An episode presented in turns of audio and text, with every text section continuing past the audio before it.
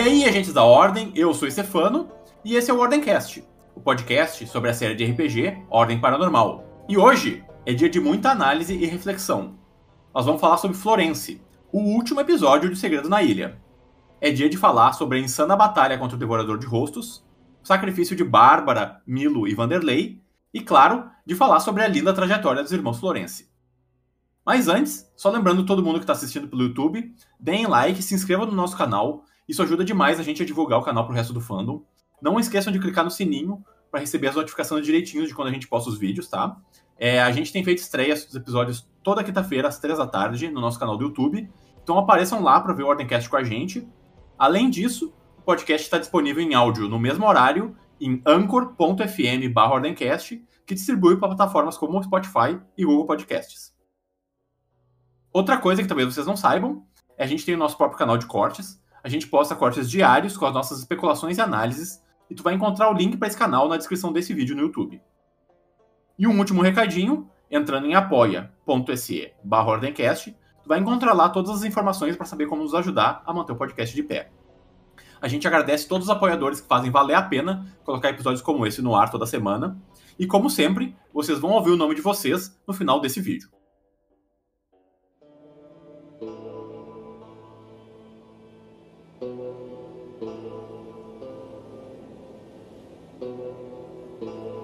E agora eu quero chamar uma moça aqui que gritou de alegria quando viu o Arthur de lancha. E aí, Lave, tudo certo? Arthur de lancha, um homem mais bonito que já pisou nessa Nossa, terra. Nossa, de máscara, né? Nossa, mano, descoladíssimo. O fodão. Nem parecia que eu tava chorando cinco minutos atrás. Eu só fiquei muito feliz. Ai, ai. Vamos chamar o nosso convidado, então? Vambora. O Bisteca. Mentira. É, a gente conseguiu exclusividade, né? O gato mais requisitado da ilha de. Ele tá, lá, tá miando aí.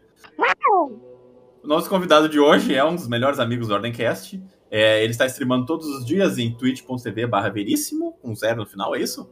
Ele, vai, ele pode explicar melhor como é que funciona o canal dele. Mas, senhor Veríssimo, seja muito bem-vindo ao Ordencast.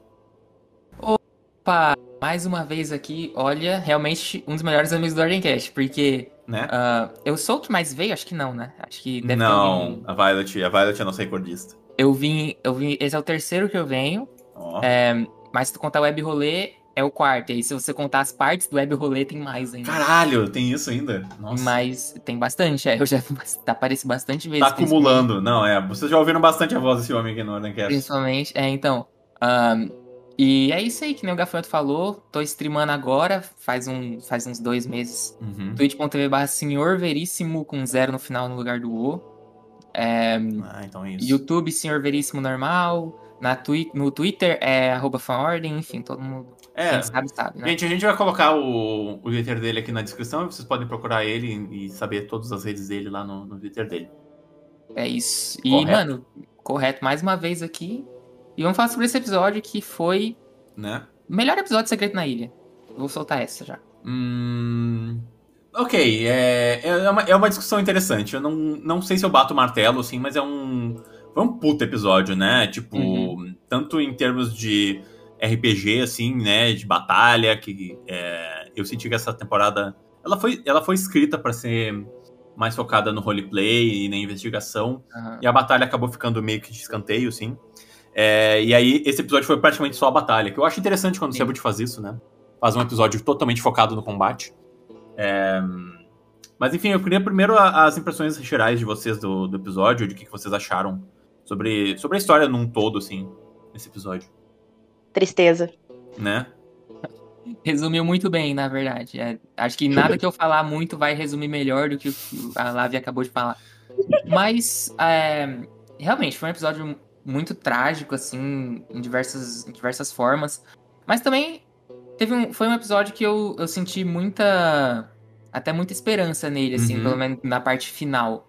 Pelo menos. Porque a gente ouviu durante a semana toda, né? Mais de uma semana. É, semana todo já. mundo, todo mundo ia morrer, todo mundo vai Uhum. morrer, todo mundo vai morrer. E olha, não foi todo mundo que morreu. Morreu gente pra caramba, morreu gente pra caramba.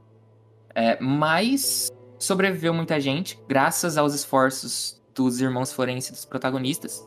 E é uma coisa que o próprio Celtic disse que eles terem é, focado em salvar as pessoas, Uhum. ajudou eles mais do que eles imaginavam. Agora, isso a gente só vai descobrir do que se trata mesmo no Revelando, né? Que vai acontecer Isso. sábado que vem aí. Mas o Selbit falou isso. E olha, de maneira geral, foi, foi um episódio triste, mas um episódio que promete muitas coisas pro futuro dessa série, eu diria. Sim, sim. A gente vai falar sobre. Eu sei que todo mundo tá muito ansioso para falar sobre Tenebres e sobre a conexão com os próximos é, spin-offs e com a calamidade, etc. Mas a gente vai deixar essa discussão mais pro final. É, eu acho que tu falou uma coisa muito correta, que é, foi um episódio muito triste mesmo. Teve cenas devastadoras, algumas das cenas mais pesadas da história desse RPG aconteceram nesse episódio.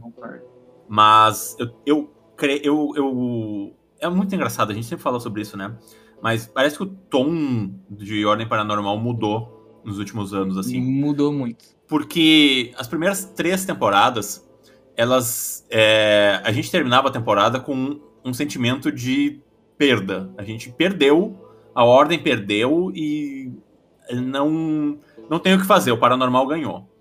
É, as últimas duas temporadas, o final da. Né, o, a, Calamidade Parte 1 e esse, esse spin-off, eles terminaram, por mais que muita gente tenha morrido, e isso aconteceu nos dois, né? Tipo, teve gente perdas horríveis. É, eu sinto que existe um, um, um fio de esperança, sabe?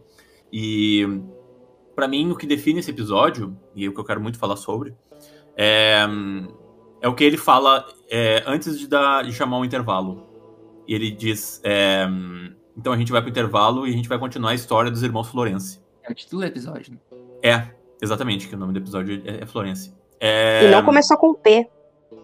Pois, isso é uma coisa que eu também queria Esse, não, eu queria. Eu também queria. Mas- é, é interessante. Guarda, guarda, guarda, guarda, guarda, eu quero falar Vou sobre guardar, isso. tá? vou guardar, vou guardar. Mas só pra. é, eu acho que. A gente. Ele criou uma expectativa com a gente, como tu disse, de que ia morrer todo mundo.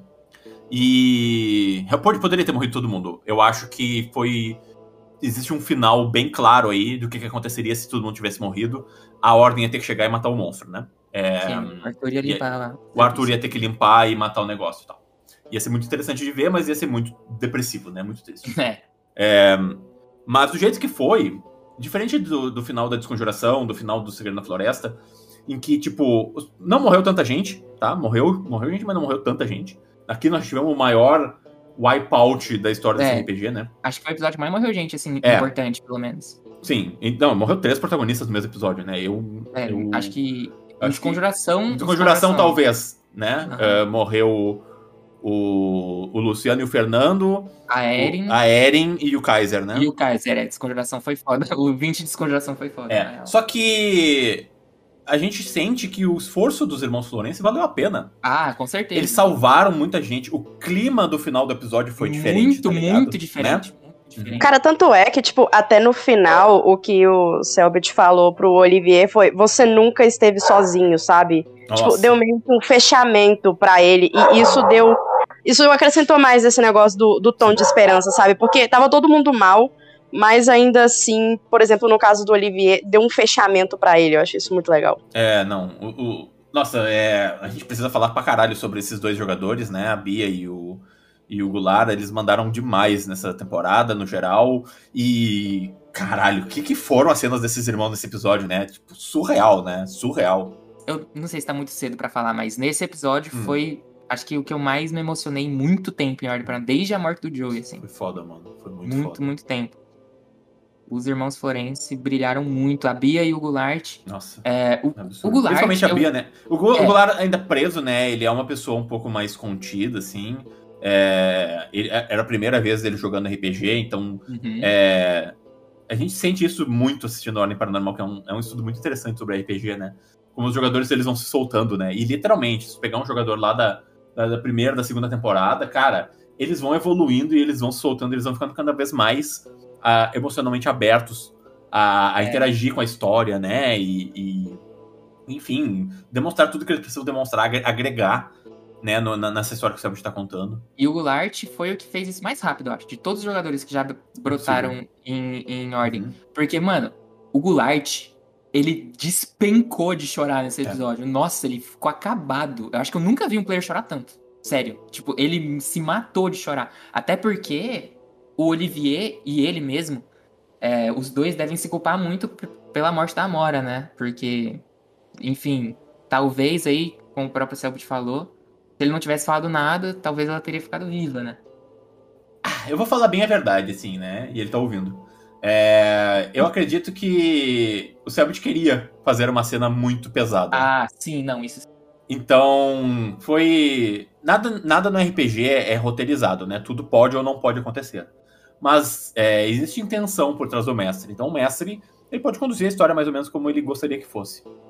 Tanto é que o, o Selbit, ele realmente fez questão. Porque, assim, eu imagino que se o Goulart não tivesse chamado... Tipo, se a Amora... Se ninguém tivesse interagido com a Amora, uhum. eu acho que, eventualmente, uh, como tinha muita gente é, ao redor do bicho, e como a Amora é, tipo, bem pequenininha, tava meio escondida, e, tipo, uhum. os players estavam indo para cima do bicho, ele não ia ter tempo Sim. de focar na Amora, entendeu? Uhum. Então eu acho que se ela tivesse ficado no cantinho, ela tinha sobrevivido. Mas, a partir do momento que o Goulart chamou ela, que o Olivier chamou ela, uhum o Selbit, eu acho que ele falou assim: É, amigão, agora você reza. Porque ela. Depois que ela foi pega pelo bicho, eles ainda tiraram ela dos tentáculos. Uhum. E normalmente, se você for ver, todos os outros NPCs. Fugiram. Fugiram da primeira uhum. vez. Tirou do tentáculo fugiu. A Amora não. A Amora ficou parada na frente do bicho, olhando pro, pro corpo do Barnabé. E aí ela teve. Talvez, se eles tivessem salvo ela de novo, que seria muito difícil. Talvez aí ela teria sobrevivido, mas aí é território muito. Isso, isso que ela não estava. Ela não estava naquele transe, né? Que os outros personagens é. estavam. Ela não tinha os veios no rosto. Então ela não estava tão difícil de convencer assim. É, é, que na realidade, por exemplo, uma coisa que estava scriptada, tá? O, o, Mano, esqueci o nome do personagem. O Adriano não podia morrer, né? É... Quem aqui é pilotar o barco? Tanto que ele foi jogado contra a parede, quebrou as costelas e não morreu, né? Ele apareceu vivo. É, por isso que eu digo que essa cena, a cena que a gente tá falando, que é a cena muito pesada, né, em que o, o Adriano aparece com, a, com o corpo da, da Mora nas mãos, é, ela era uma cena potencial que eu acho que o Sebut queria fazer, sabe?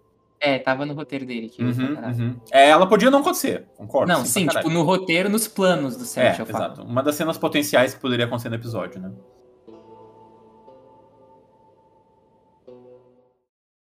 Vocês veem um homem caminhando na chuva, meio que mancando. Ele carrega um pequeno corpo nos, no, nos braços dele. Vocês veem o Adriano chegando com a Morinha no colo, com a cabeça caída. Ele parece nem conseguir olhar para vocês. É. Pessoal, a nave tá aí, a Marinha não tá. A Marinha não tá, não tá respondendo. Eu acho que ela, a nave tá aí dentro. Adriano. Ela não tá respondendo. Adriano. O bicho tá morto, não tem problema. A gente só tem que. Adriano. A gente só tem que ver. Não dá. Não Nossa. dá. Gente. Não tenho o que fazer. Ela foi arremessada contra a parede. Vocês veem os olhos dela. fez tudo isso. Fechados. É como se ela estivesse dormindo. Não, não, não, não. Ela, ela, não merecia isso. Ela, ela não merecia isso.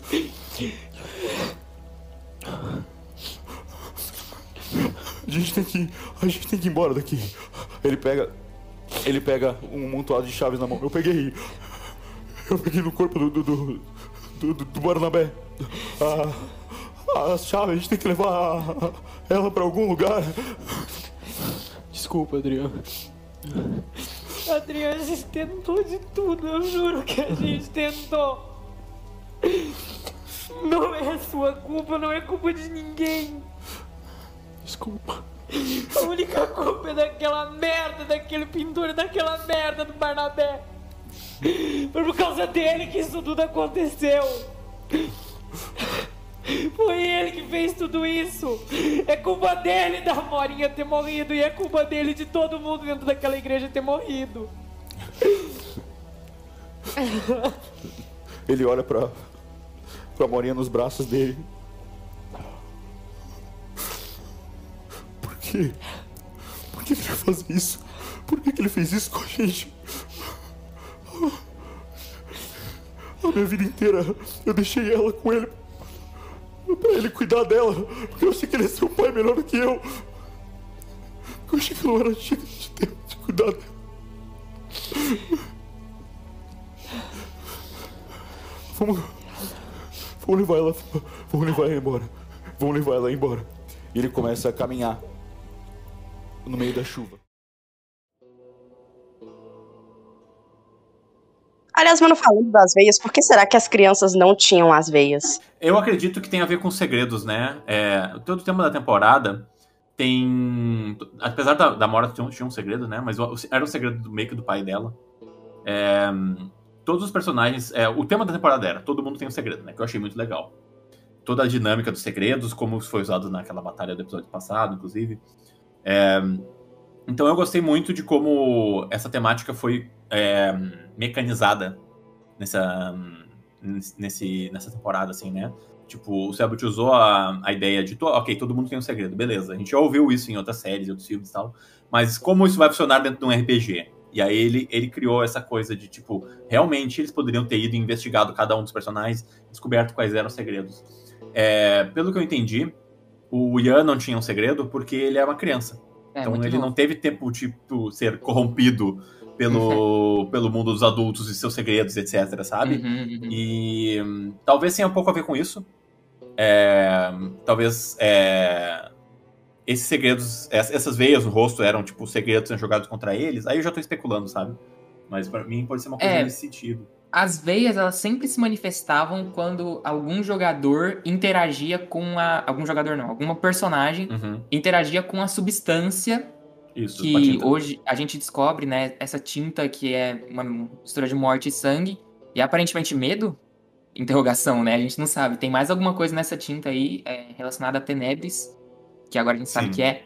Só que sempre que, por exemplo, um jogador olhava para um quadro que era feito com aquela tinta, ele ficava com os, as veias e os olhos, as pupilas de tamanhos diferentes, que é outra, né, outro fator. Uhum. É, sempre que fumava o, o, charuto, por exemplo, que era feito daquela tinta, né? Então, isso tudo, o sino também tem a ver com isso, que é o sino de Neves. Tudo isso era consequência da interação com essa coisa. E a gente viu, né, pelo menos assim, a gente supõe que o Ian e a Amora, em algum momento, ou olharam para o quadro, ou olharam para a criatura, uhum. mas eles não tiveram esse mesmo efeito, eles não foram afetados pela mesma coisa. Talvez tenha alguma coisa a ver com é, entender, talvez você precise conhecer que você tá numa situação de perigo, né? Porque o Ian não, não sabia que tava em perigo, por exemplo. Sim. Né? Ele tava, tipo, mãe, tipo, a, a Yara parada em choque. E o Ian, uhum. tipo, ô mãe, vamos sair daqui, cara. Simbora. Tem, um bicho estranho encapuzado é. ali, eu não quero. Tá, tá estranho esse lugar, entendeu? E a Amora tava confusa, mas não sei se ela tava necessariamente entendendo o perigo uhum. da situação, entendeu? Então, no, talvez tenha a ver com isso. Sim, é como se eles fossem muito inocentes para entender uhum. o que é, realmente significa enfrentar o paranormal. É, então, eu não sei, eu acho que eu, eu acho que essa é uma pergunta que provavelmente a gente vai ter a resposta, porque alguém Sim. vai perguntar isso pro Celso em algum momento e ele vai responder. Mas é, mas é bem interessante mesmo, né? Agora, essa questão da Mora, eu realmente acredito que é, a morte dela era quase certa, né? Então, é, colocar isso na, nas costas do Goulart, né, e do personagem Oliveira, não, é...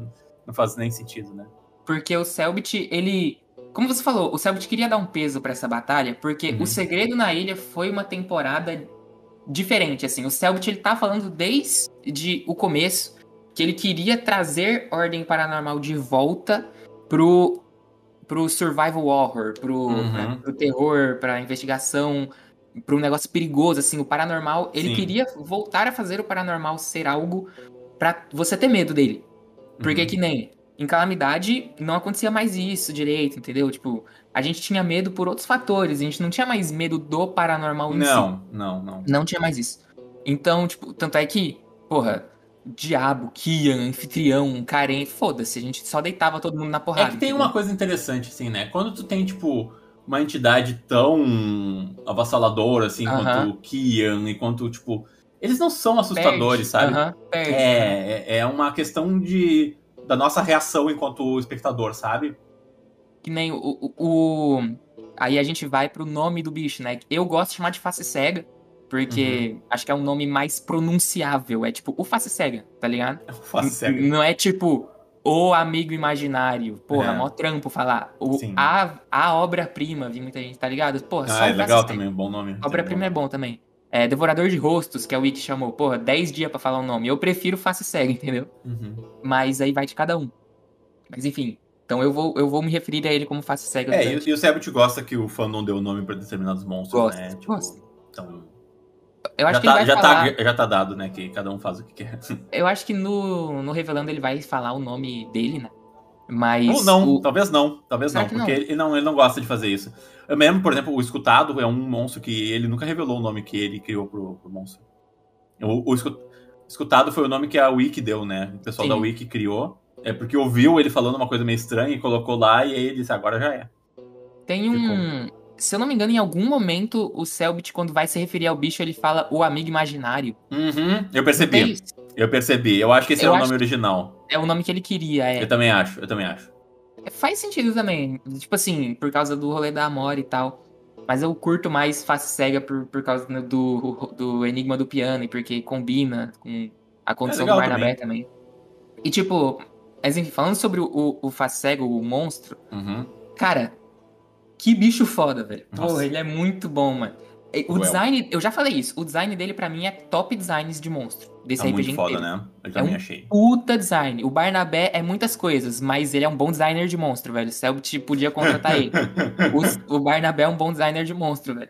Ele Podia não, mandou- porque ele só ia trazer eles pra vida real e ia todo mundo morrer. Deixa ele lá quietinho. Esse é o plano do Selbit. O Selbit é um Mas ocultista. então, essa é uma teoria bastante famosa no fandom, né? Que o Sebit é, o maior ocultista que existe, né? E aí o, o Kian, na verdade, é um mocinho querendo livrar a realidade do ocultista Selbit. É, exatamente, do ocultista Rafael Entendeu? Lange.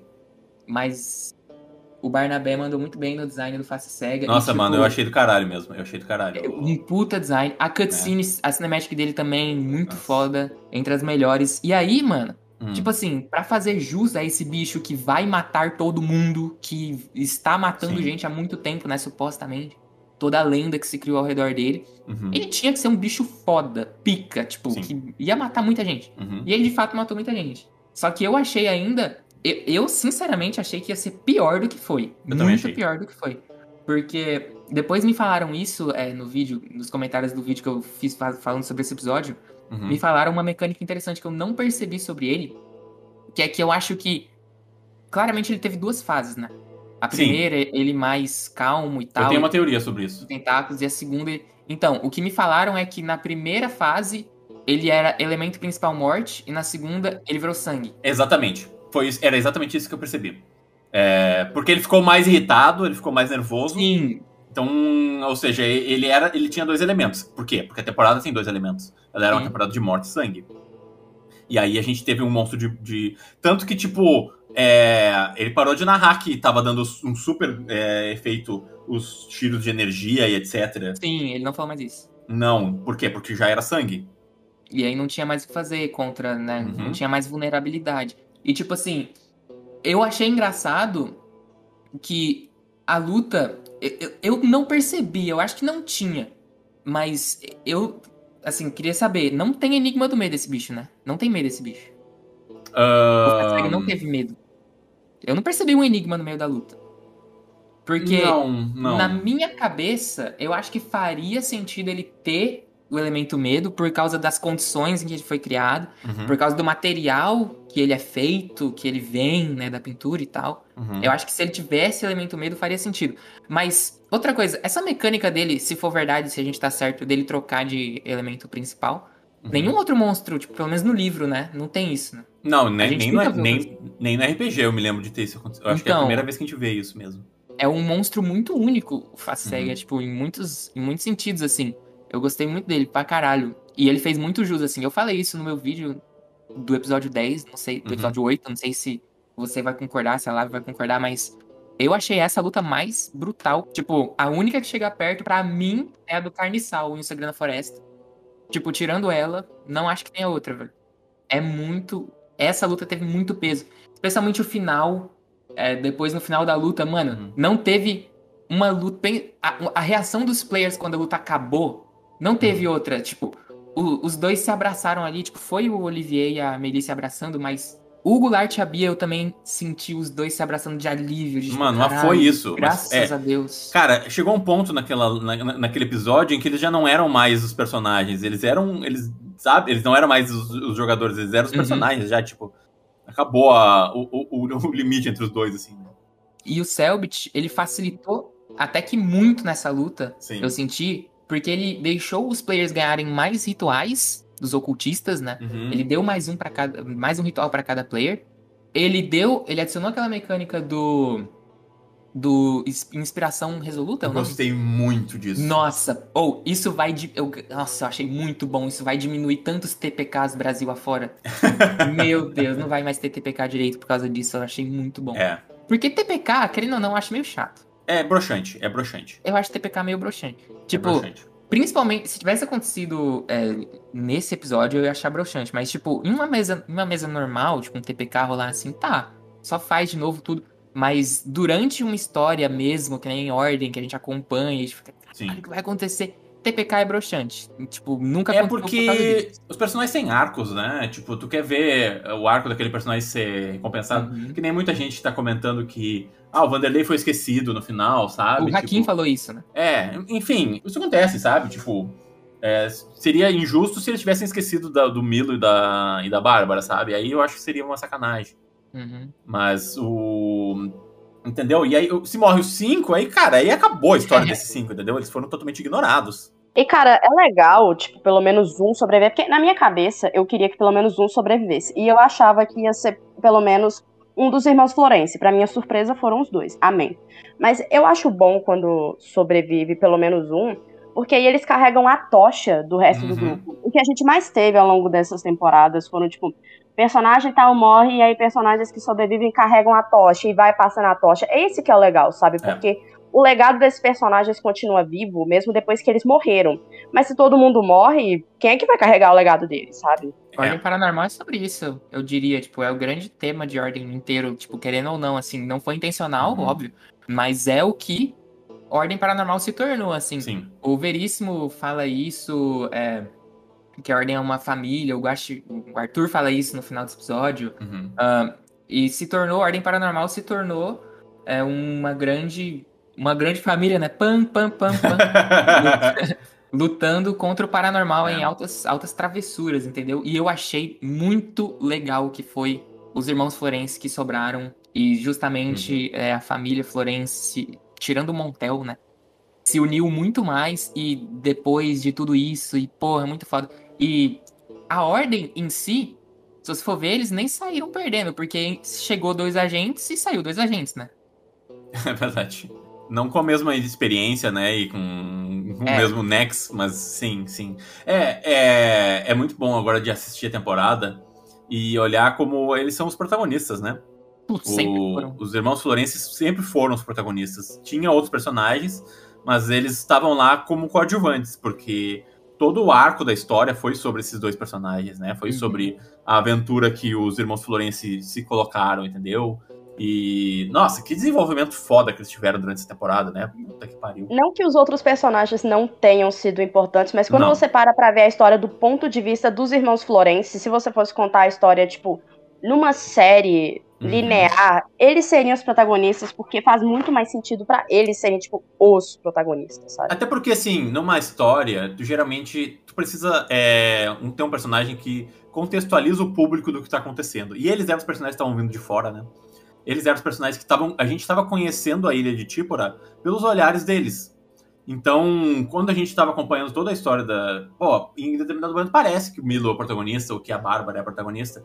Mas, cara, não, sabe? A gente tava. A, a gente conheceu eles porque os irmãos Florence foram até lá, sabe? E terminar essa história com eles sobrevivendo e indo para essa próxima fase, né? Que é se juntar à ordem e essa mudança brusca que vai acontecer na vida deles, né? Tudo que eles conheciam não é mais o que era, sabe? Pô, eu acho isso muito foda, sabe? É uma.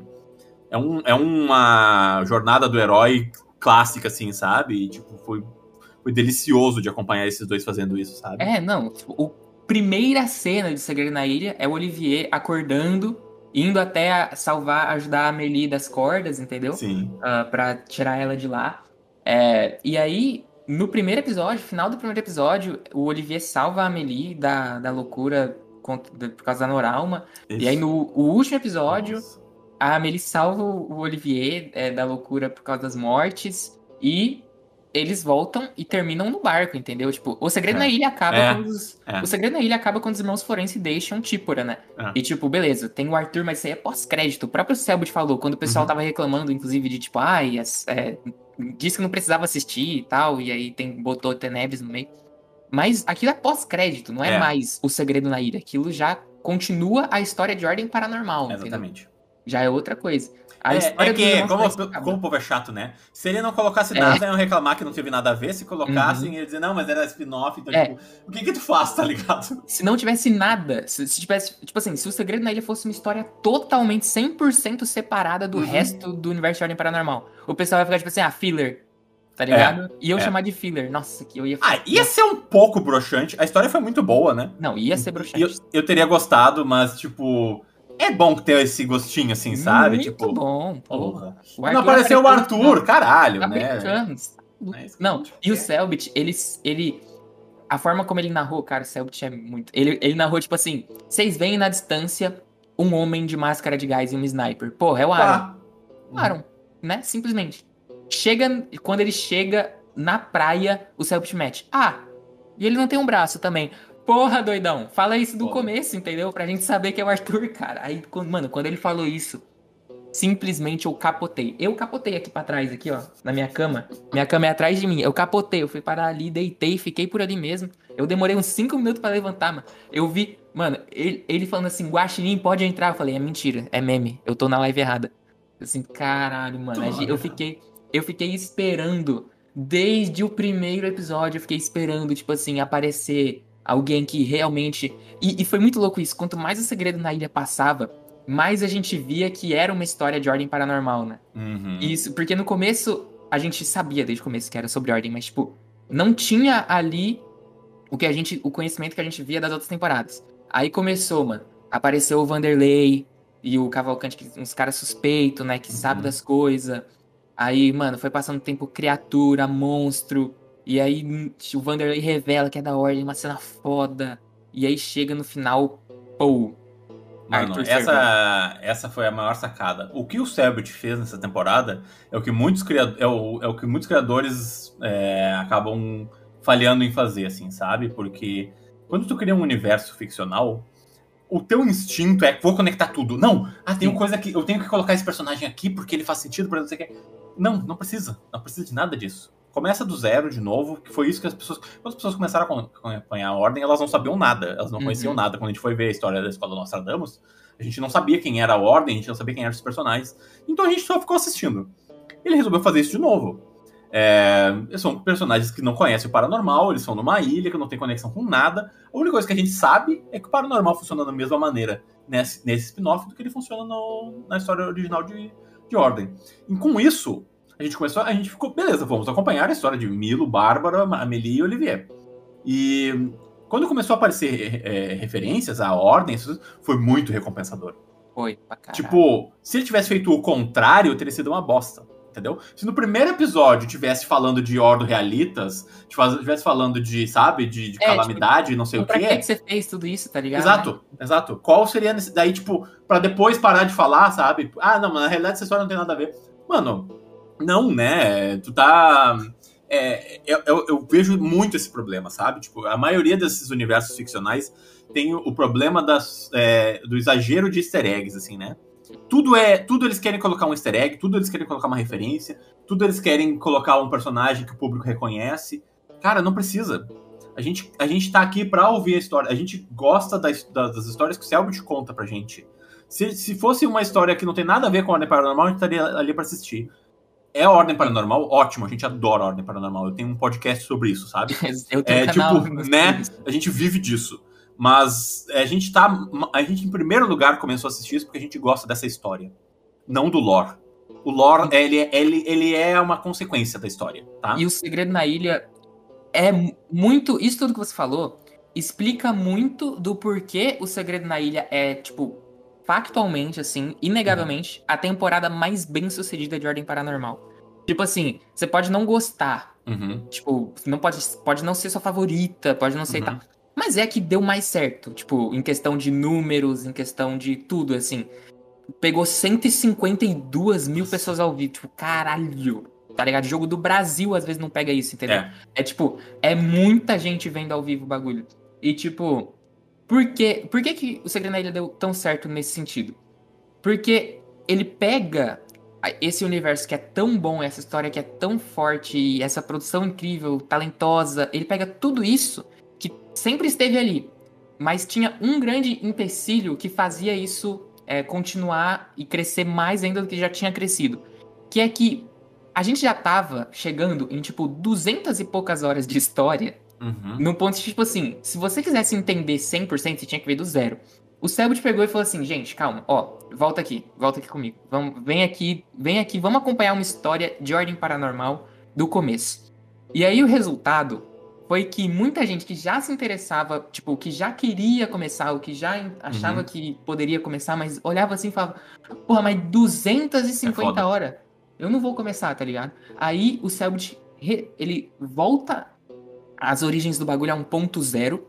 E aí ele agrada tanto quem tá vendo há muito tempo já acompanhando a mesma linha de história, tanto quem quer começar a ver de novo, quem, quem quer começar a ver pela primeira vez e nunca conseguiu. E aí ele junta todo mundo nesse ponto central e a partir daqui, mano, decola. Você vai ver, nos próximos spin-offs vai pegar muita gente nessa porra. Tomara, Eu- tomara. Anota, vai ter Mais muita gente pra sofrer, vambora. Terapia pra todo mundo. É isso, mano. Depressão coletiva. É o resultado disso tudo, velho. Yes. No final. Ah, mano, pode anotar o que eu vou falar. Vai pegar 200k de viewer ordem ainda esse ano. Ah, o- Vai pegar. Bom, aí, aí eu já não sei, mas eu, a gente vai chegar lá. A gente vai chegar lá eventualmente. É um, uma audiência que nem Casimiro consegue, né? É um bagulho surreal, Não. assim. E E é um. pegou 500 mil pessoas ao vivo, mas enfim. Não, eu sei, eu sei, eu tô, eu tô zoando. Mas eu quero dizer que o conteúdo de ass- assistir Ordem Paranormal no Twitch, tu sabe disso, né? Agora você tá streamando direto. Uhum. É, é um, é um conteúdo muito mais inacessível, assim, né? Por, por isso que tu tá falando, né? Tipo, não só porque, ah, eu sinto que eu deveria ter assistido quatro temporadas de uma série que, tipo, cada episódio tem quatro horas. É muito difícil de fazer alguém começar a assistir Ordem Paranormal. E ainda por cima não é uma série, né? Ela é um jogo de RPG mestrado em live. então, muito menos. ela a- Muito menos. É. é, esqueci Ele é, me- ele é menos visual, ele é menos apelativo, assim, né? É, muito menos. É, apelativo. ele tem menos é, coisas que são fáceis pra gente digerir, assim, né? Tu tem que sentar e tu tem que prestar atenção no que tá sendo dito ali. Pode ser que passe 20 minutos sem nada de interessante acontecer, mas tu tem que estar assistindo, porque os personagens estão conversando e tá, sabe? Tipo, é o que me fascina em assistir um RPG, né? Que é essas pequenas interações que numa série seria cortado, sabe? Sim. Tipo, isso pra mim agrega demais no fato de que deixa aquelas pessoas reais, assim, né? Por isso que quando o personagem de ordem morre, a gente fica desolado e a gente quer, né? A gente quer deletar a Twitch, entendeu? Porque, Vai desinscrever, unsub do céu. né, exato, a gente quer, tu quer ir na casa do Selbit e rapar o cabelo dele. Porque. Calvarão, Selbit. Porque a gente se apega num nível que, cara, eu assisto séries por quatro, cinco temporadas que eu não me apego com os personagens do jeito que eu me Não, apego com uma temporada perto. de ordem, tá ligado? Nem perto. É muito. Ordem é muito, muito especial por causa disso. Até os NPCs, todo, mano, todo Uhum. mundo. A gente, a gente sente muito mais que são pessoas é, reais ali, a gente sente muito mais empatia pelos personagens, é, mesmo que fictícios, mesmo que a gente saiba, né? Inclusive até por causa dos players que estão ali de, de cosplay, às vezes, muitas vezes nos Uhum. episódios finais, né? E, tipo, eles criam, criam uma vida, uma.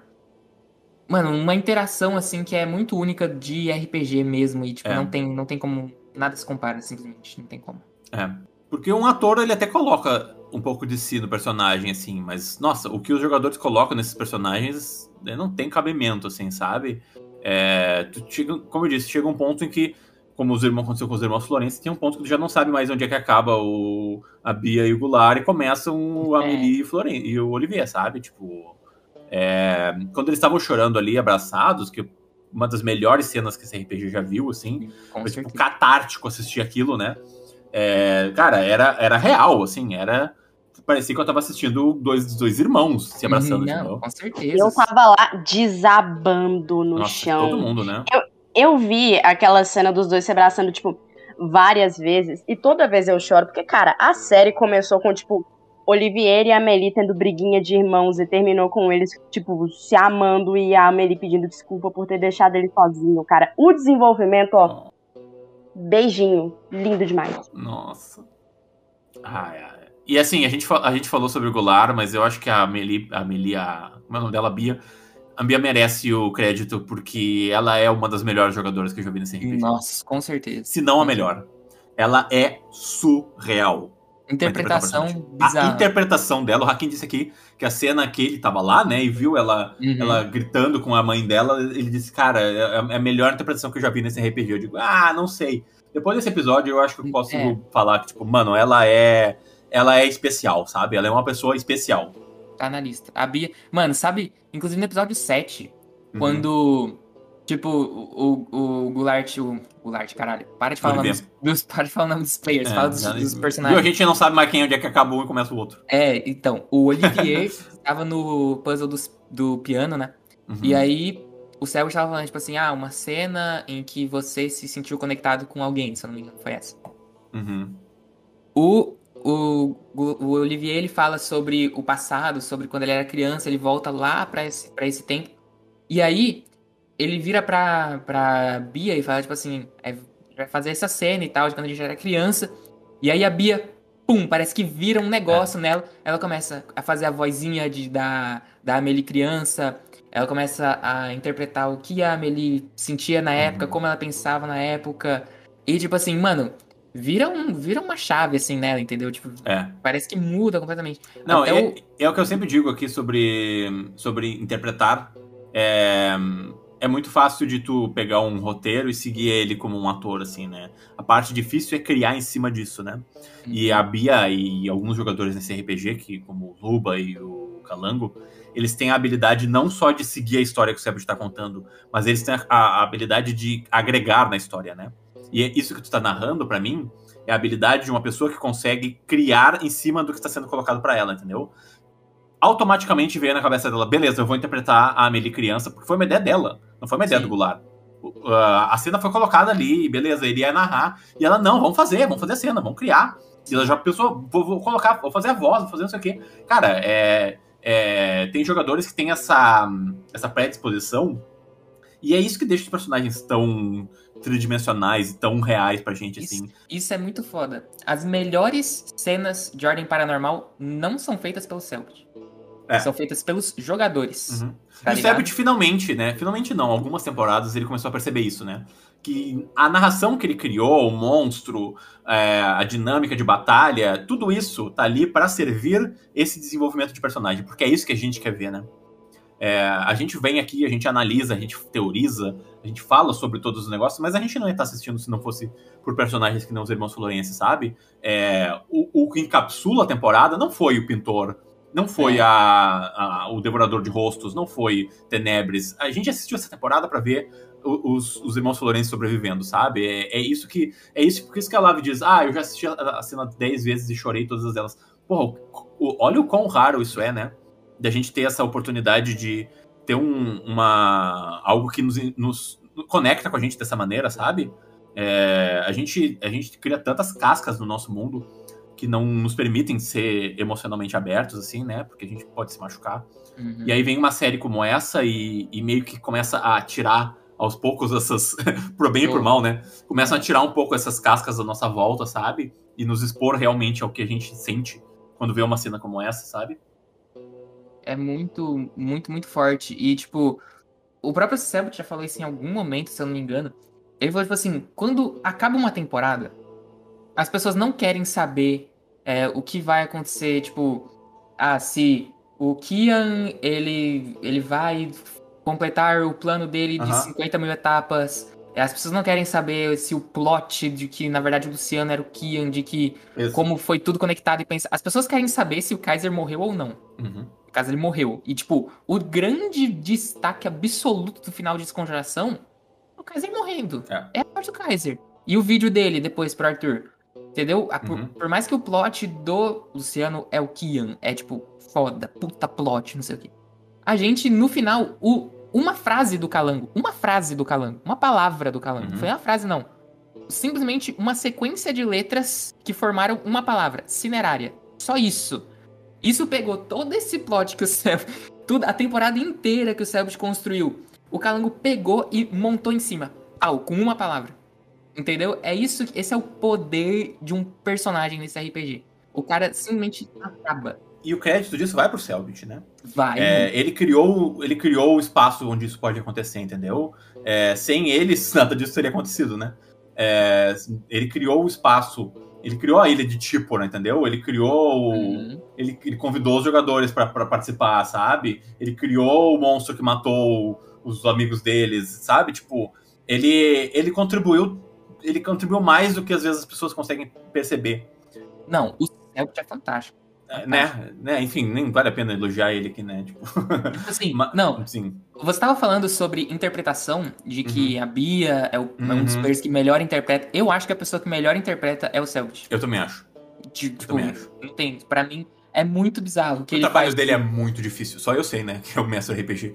Mano, é muito difícil de mestrar um RPG. E, tipo, cara, de tu simplesmente pular de um personagem pro outro e fazer a, a- a- demonstrar a dor daquele personagem, Sim. ou demonstrar o que, o que faz aquele personagem funcionar, sendo que tu tá preocupado com mais de 50 coisas que precisam acontecer. Você tá preocupado com a. com, com o, o Arthur que tem que entrar depois, com a ficha, não sei o que, não sei o que. É muita coisa, sabe? E ainda assim tu tem que parar e te permitir ser a Angelina por alguns minutos. Mesmo ele, como mestre, também tem as suas fraquezas, porque você vê, no, Uhum. no dia que o Joey morreu, ele quebrou tanto que ele só não conseguiu continuar conseguiu. o episódio. Ele só, mano, foda-se, eu não vou mais continuar essa merda, eu desisto, esse homem morreu junto comigo. Não quero mais.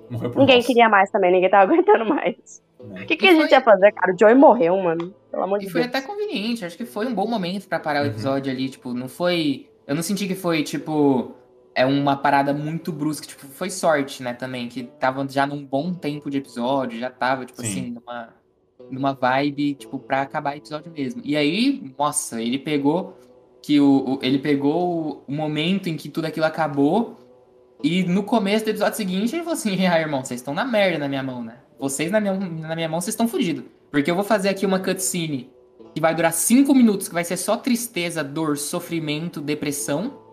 E aí eu vou fazer aqui uma música que vai fazer todos vocês adquirirem 10 traumas e gatilhos diferentes. E Só aí, 10? E aí, mano, é 10 né, por baixo, né? E ainda por cima, se você não acha que tá bom, no final desse episódio vai ter um melhor funeral da história desse RPG, Nossa. entendeu? Ah, E vocês vão todos sofrer na minha mão, entendeu? É é isso que você falou assim, falou assim, não, beleza, né? Então eu, eu não vou chorar sozinho. Foi a mentalidade do Selbit naquele, naquele momento, assim, vocês vão todos sofrer comigo. Isso é muito foda, né? Nunca você vai ver, tipo.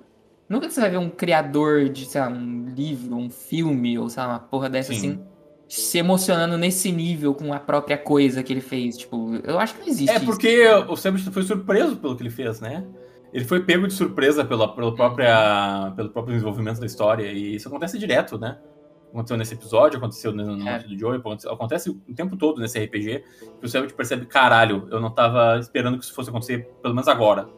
Entendeu? Eu sabia tipo- que isso poderia acontecer, mas eu não, não esperava. E ele se vê obrigado a fazer certas coisas porque a história precisa que isso aconteça, sabe? E é, e é surpreendente, assim, até porque, que nem você tinha falado mais cedo, sobre o final de O Segredo na Ilha e o final de Calamidade, se você pegar o final dessas duas e comparar com o final das outras temporadas, realmente, a Ordem Outra coisa. tá seguindo uma, um caminho de cada vez mais as coisas parecem não dar tão errado. Dá certo é muito forte, tipo, Uhum. não estão dando muito É. errado, entendeu? Eu acho que ainda no final de Calamidade deu mais certo do que o final do Segredo na Ilha. Mas, tipo, Sim. ainda assim, o saldo ficou, tipo, pelo menos ok, assim, sabe? Tipo, É, que Segredo é, na é- Ilha. é isso que eu digo. É, é, a, é o tom que o Selbit resolveu dar para o final da temporada, entendeu? Porque é, morreu só uma pessoa no final do Segredo na Floresta.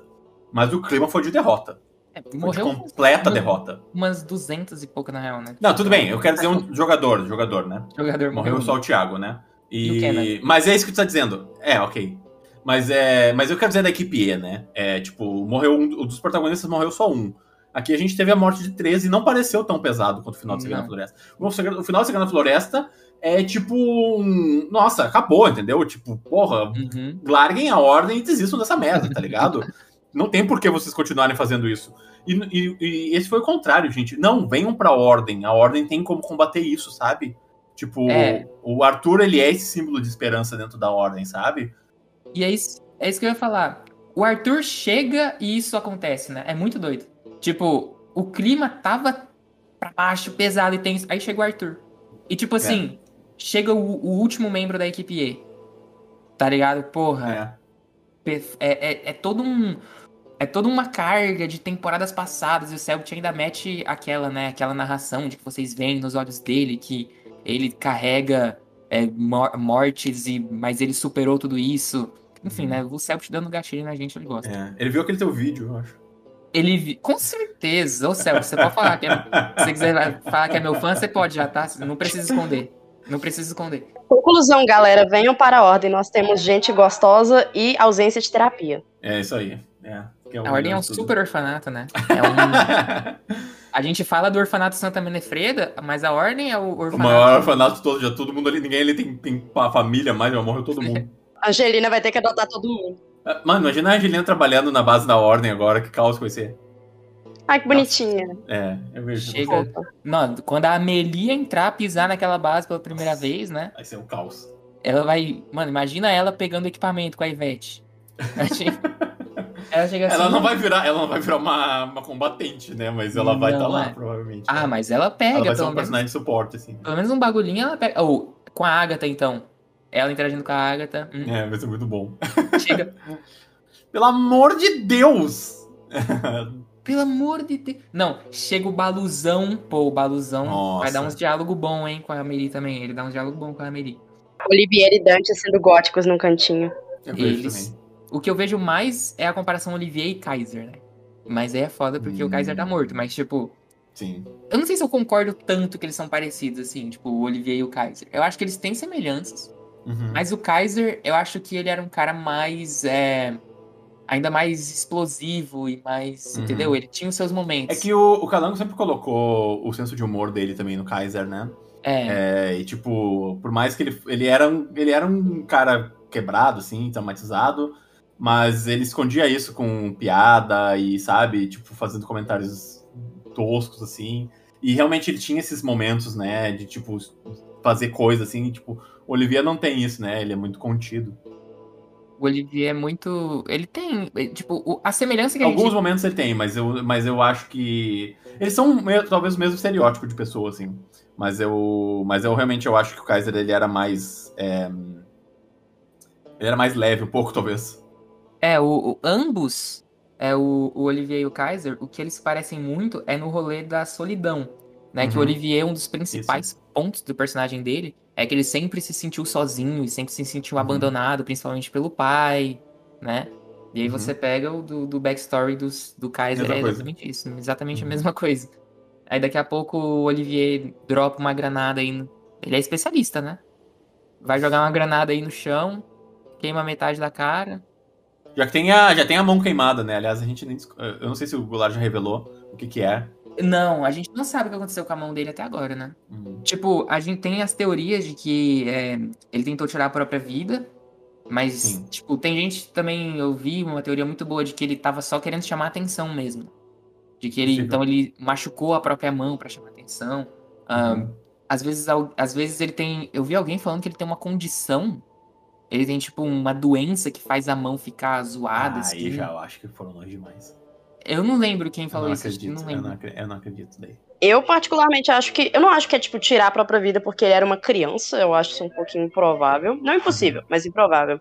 Uhum. Eu acho que é mais um bagulho, tipo, automutilação. Às vezes porque ele tava se sentindo muito mal, às vezes porque ele queria chamar atenção. Sim. Sei lá, cara. Alguma coisa nesse nível. Eu não acho que ele tentou se matar propositalmente, sabe? Ele ficou muito ferrado. Mas eu não acho que ele tentou se matar, não. Não sei. O Olivier, cara, eu não sei. Eu sinto que eu gosto mais do Olivier do que a maioria do fandom gosta. Não sei por quê. Ah, Porque o Olivier, eu gosto muito dele. A cena do, do piano, do puzzle do piano, é que naquele episódio a competição tava alta. Mas, tipo, em qualquer outro episódio, tirando esse último e, e naquela e naquele episódio, aquela seria a minha cena favorita. Tipo, de todo de todos os episódios, porque é muito boa aquela cena, cara. Toda a construção da cena, do piano, Uhum. do Olivier, do, do da temática do puzzle, né? E aí isso conecta com o episódio final também, né? Porque chega no final, porra, morreu todo mundo, não tem ni- ninguém ali perto, tá ligado? O pessoal saiu correndo e quem ficou morreu. Sim. O Olivier começa a ficar louco que ele tá, tipo, tá enlouquecendo e aí vai perder tudo.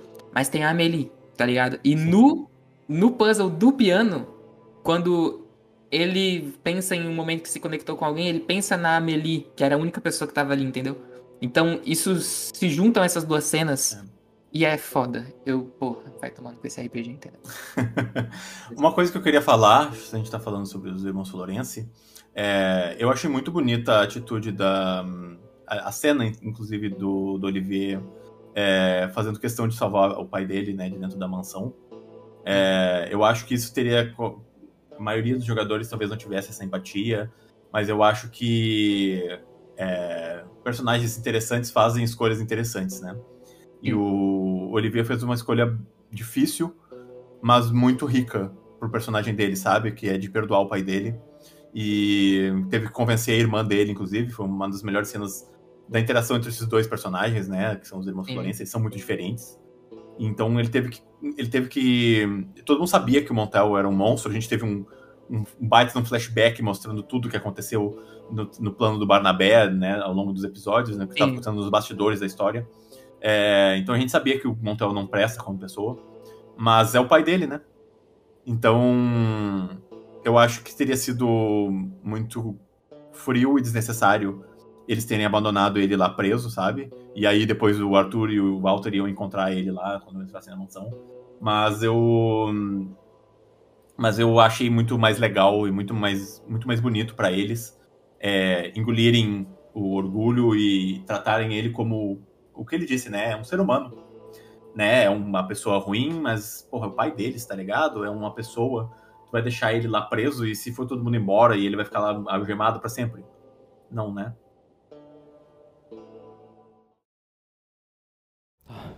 A gente tem que buscar nosso pai A, a primeiro. Angelina. Vamos. Vamos pra, pras docas, pelo amor de Deus. Vamos sair desse maldito lugar e nunca mais pisar aqui. A gente, a gente tem que buscar nosso pai. Eu não vou buscar meu pai. A gente não pode deixar ele morrer. A gente tem que. Ele deixou a gente morrer. Mas é uma vida ainda. Não me importa. Ele não se importou com a nossa, por que, que eu tenho que me importar com a dele? Ele nunca ligou pra gente. Nunca. Você era tão sozinho quanto eu. Por que, que você ainda quer salvar esse merda? Isso é, Isso isso é é, seu pai, Amelie! isso é desumano, Amelie. A gente não pode fazer isso. A gente salvou várias pessoas ali. E a gente tem que tentar salvar pelo menos mais uma. Por favor. Evandro, você tem a chave das algemas.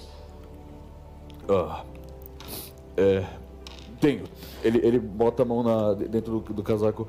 Ah, toma, ele te entrega uma, uma chave pequena. Eu vou. Eu vou tentar organizar todo mundo e ver quem vai nesse maldito barco. A gente se encontra nas docas. Evandro, meu pai matou pessoas. Ele vai, ele vai pagar o preço. Eu vou. Eu vou fazer questão de que todo mundo que foi responsável pelo que aconteceu nessa ilha pague o preço. Você quer ir pras docas ou pra mansão buscar ele? Olha pra mão só.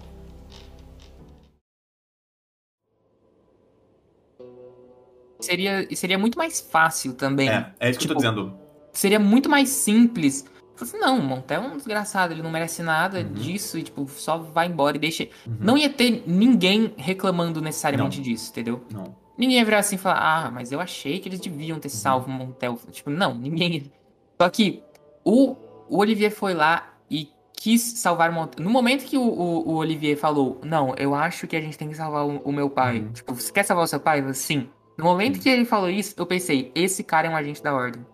Tá ligado? É. Esse brother vai entrar na É. ordem. É o tipo de coisa que o Arthur faria, né? É, é sobre.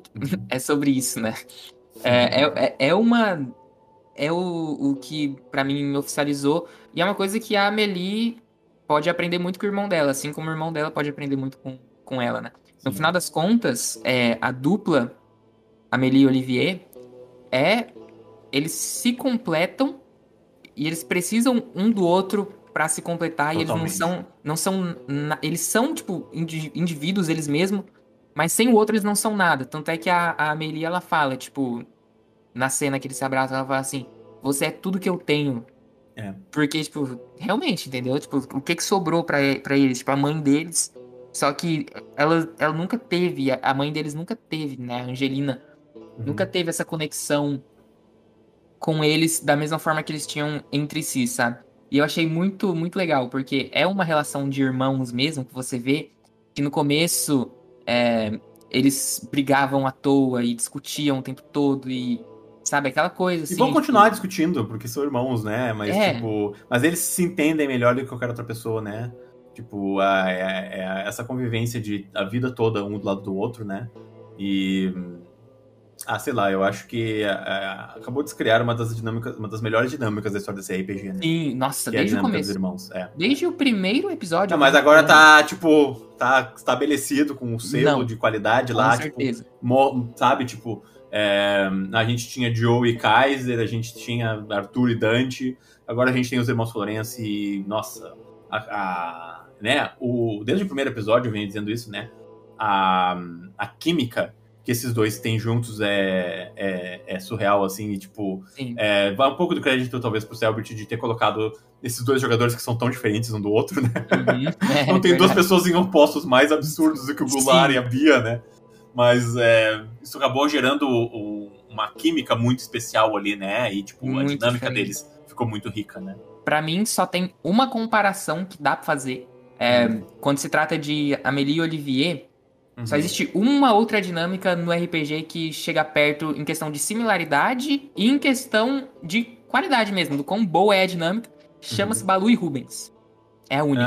Ah, é, é verdade. o Balu verdade. e o Rubens são perfeitos. Inclusive, é a minha dinâmica favorita da RPG. Agora, eu acho que o Balu e o Rubens não tiveram um quinto dos- das cenas especiais que os irmãos Não, tiveram, sabe? Eu Tipo, acho que. Não, sim, com certeza. O, o- os irmãos Florence, eles têm uma temporada só deles, né? Tipo, é difícil Tudo bater bem. isso. Mas Calamidade teve. Quantos episódios teve a Calamidade? Treze. 12?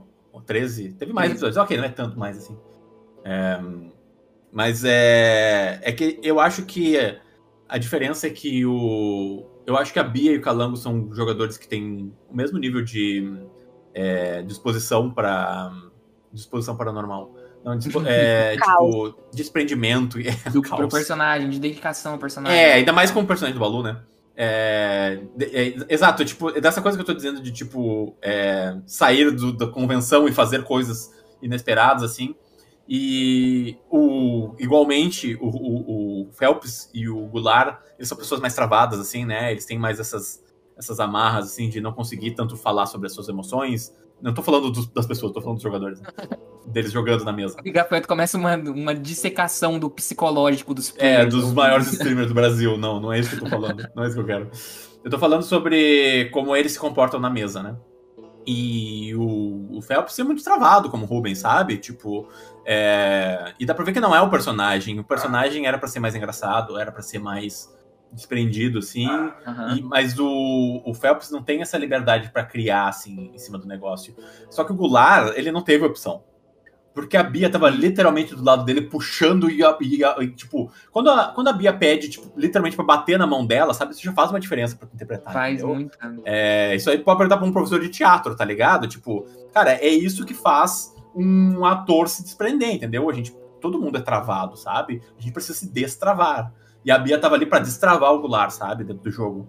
É, então, eu acho que a- essa evolução, essas cenas fodas que o Olivier tiveram ao longo da temporada, porra, ele é um jogador iniciante, ele é uma pessoa mais contida, né? A gente mal consegue ouvir a voz dele na maior parte do tempo, mas tô falando disso no geral, no YouTube, Sim. em qualquer lugar. É, esse, é, o- esse, é, esse é o Goulart, né? Esse é essa é a figura que o Goulart nos apresenta na internet. E, no entanto, no RPG a gente conseguiu ver uma outra face dele, sabe? O Olivier mostrou um Goulart que a gente não, não imaginava quando começou a temporada, entendeu? Então, isso foi muito legal de ver, né? É porque eu digo dessa dinâmica.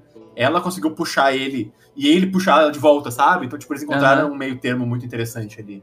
Eu gosto muito que o Selbit chamou dois players É, tipo, eu não sei se a, a Bia já jogou RPG. Tipo, Ela tinha jogado o o Aurora, né? O que o, o Bacete tinha Ah. ela jogou Aurora? Ah, sim. Uhum. Então, tipo assim, então, beleza. Então, pelo menos ela já, já tinha jogado alguma coisa. Uhum. Só que o Goulart nunca tinha jogado, né? Então, Sim. tipo, eu gostei muito que pra temporada de introdução pra, de muita gente do universo, uma, uma temporada de é, contar uma história nova, do zero, o Selbit chamou players novos e pessoas que mal tiveram contato com o negócio, entendeu? Pra mostrar que tanto como, tanto como público, tanto quanto jogador, você pode ter uma experiência com RPG do zero. Você pode começar a entrar no RPG e a audiência aprendeu isso muito com os players, né? Porque junto com o Goulart, quem nunca tinha acompanhado RPG, foi se desprendendo mais. E foi mais, tipo assim, aceitando mais a interpretação e aquela famosa coisa, né? O RPG começou, desde que ele pegou novamente essa influência, veio muito pessoal, tipo, chamando de cringe, é, falando, enfim, como tem gente que gosta disso, e aquela coisa que acontece, né? Esse ciclo que vem e volta de zoar nerd. Mas o Goulart e a Bia. Não, a Bia nem tanto, né? Porque ela é mais despre... ela é mais desprendida, mas o Goulart, ele também representa esse pessoal que nunca tinha acompanhado um RPG assim. E agora tá acompanhando pela primeira vez, assim, tanto como player, tanto quanto espectador. E os dois, tanto esse público novo quanto o Goulart, se desprendendo e aceitando mais o RPG e o que é o RPG e a proposta. Pô, eu achei muito do caralho que o Selbit chamou uma pessoa assim, porque casou muito com a ideia de O Segredo na Ilha, que era realmente trazer pessoas novas pro universo de Ordem Paranormal, assim, e contar uma história nova e que, que ainda assim se conecta com o que é Ordem. Pô, achei do caralho. É, eu concordo pra caralho. É, eu acho que uma das coisas mais legais que o, que o Ordem Paranormal faz é apresentar o RPG pra pessoas que não conheciam, assim. Porque eu, eu sei disso, porque na maior parte da minha vida o RPG era uma coisa de nicho.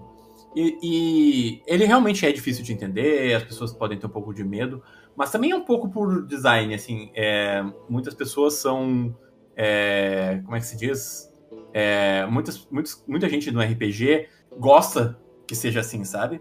Quer levantar essas barreiras, entendeu? Então, tipo, começa a dificultar para novas pessoas entrarem dentro desse mundo. É Gatekeeper que fala. É, e tipo isso. É, o o Selbit tá fazendo o contrário, né? Ele tá colocando pessoas novas, ele tá apresentando isso para uma geração que não fazia ideia do que era RPG, entendeu?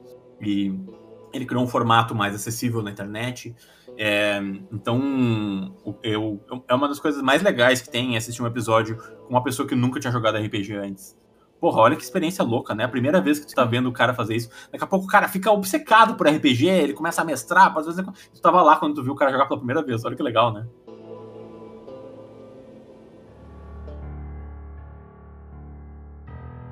E a gente tá falando. A gente tá falando bastante dos irmãos Forens.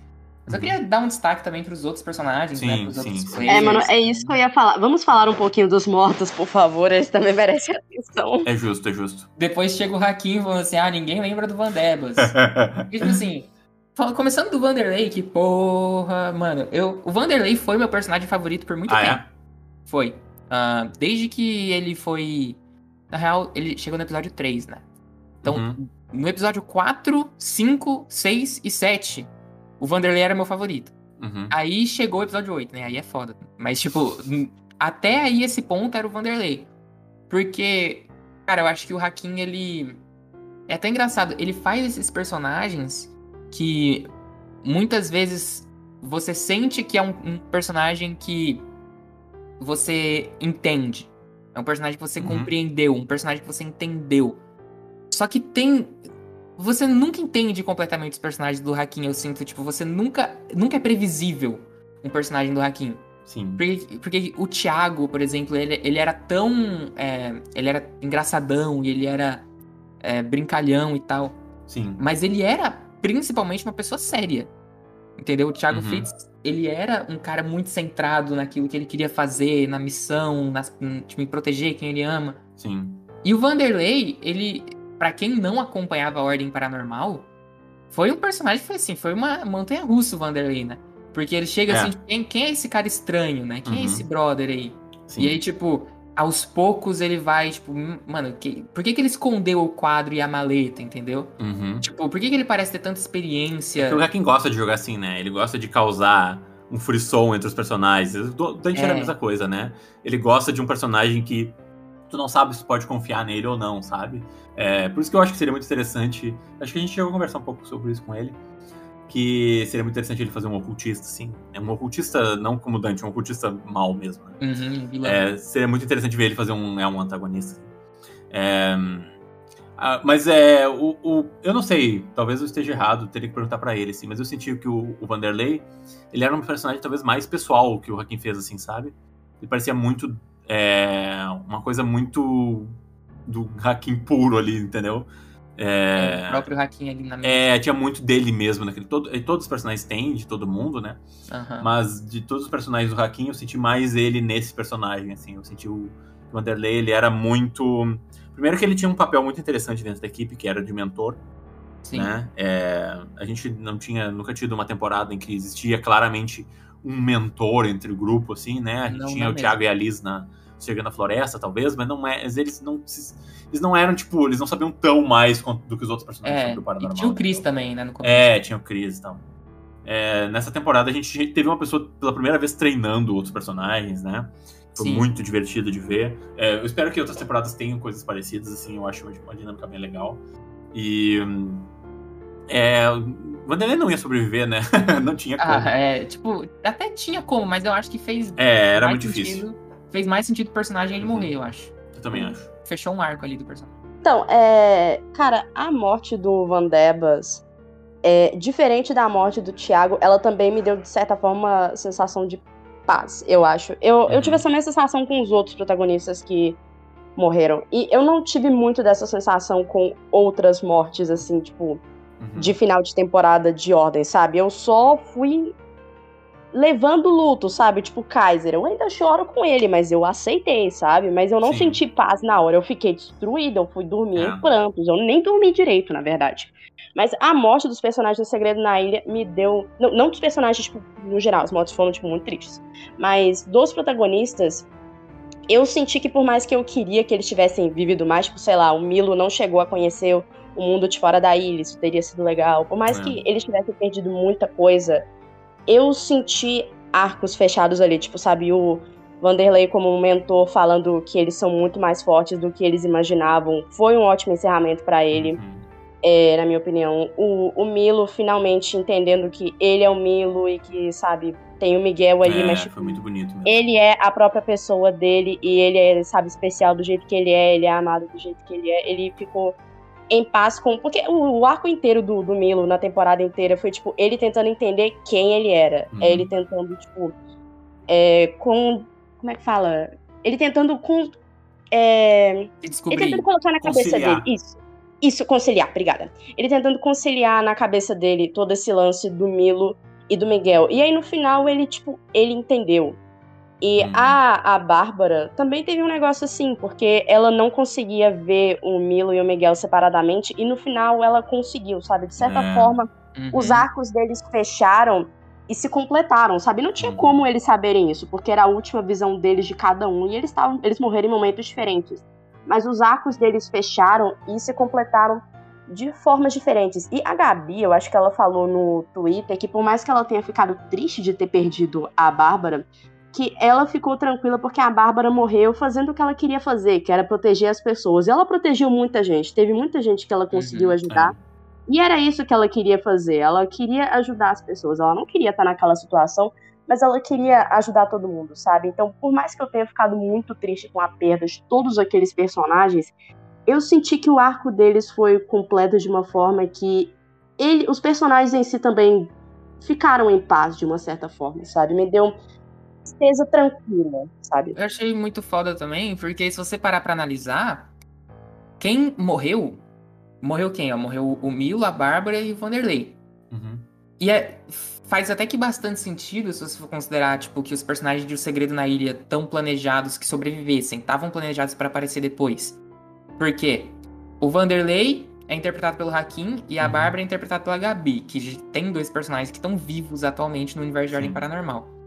E o Matt, não tem nenhum personagem vivo em Ordem Paranormal, mas ele entra em outro, outro âmbito que é um player mais experiente de RPG. Que o Matt já jogou muito RPG, Sacramento, já jogou, Uhum. entendeu? Ele conhece mais, entendeu? E aí, se você, você vê que quem sobrou, que foi a Amélie Olivier, são players recentes, são pessoas que não, pelo menos até onde eu sei, né, no caso da Bia, não jogam tanta RPG assim, não tem tanta, é, Uhum. não tem tanta convivência, não tem personagens novos pra interpretar, tipo, antigos já de ordem pra interpretar. E isso fecha muito bem, porque quem sobreviveu, então no final das contas, é quem tem ainda história pra contar. Entendeu? Quem começou uma história e vai continuar ela e vai seguir em diante, em diante com ela no universo de Ordem Paranormal. Treinados por agora pelo Arthur, que agora já vai ser um, que é um personagem mais experiente, de um Sim. player mais antigo, entendeu? Você pega uma, a temática da temporada, que é essa temática de recomeço, uma temporada mais pé no chão, temporada que volta mais pro que era a Ordem Paranormal, até um pouco do que era o Segredo na Floresta. Inclusive, o Segredo na Ilha é bem mais pé no chão que o Segredo na Floresta, né? Então, tipo, Sim. você pega tudo isso e você reflete em quem sobreviveu, né? Que foram os irmãos Florence, em quem continua essa É. história, em quem segue adiante. E é, eu me lembro que a gente estava conversando com a Nan semana passada sobre isso, e a Nan, inclusive, é, não está aqui essa semana, mas semana que vem ela tá de volta, tá, gente? Não se preocupem. É, ela tava dizendo que, ah, eu quero mais é que. eu Acho que a Lavi também tava concordando, quero mais é que a ordem apareça e salve eles. Eu diz- E eu dizia, cara, não vai ser tão recompensador pra gente assistir Eu não queria. Uma intervenção de Deus ali do- na, na- na ilha, né? Um Deus Ex Machina, né? Exato. Literalmente o que eu disse, né? É, eu entendo os sentimentos delas e eu sinto isso, eu sinto a mesma coisa porque eu não quero que ninguém morra. Mas é, a verdade é que se, os se o Milo, a Bárbara e o Vanderlei não tivessem morrido, não ia ser tão catártico ver o abraço dos irmãos Florense, sabe?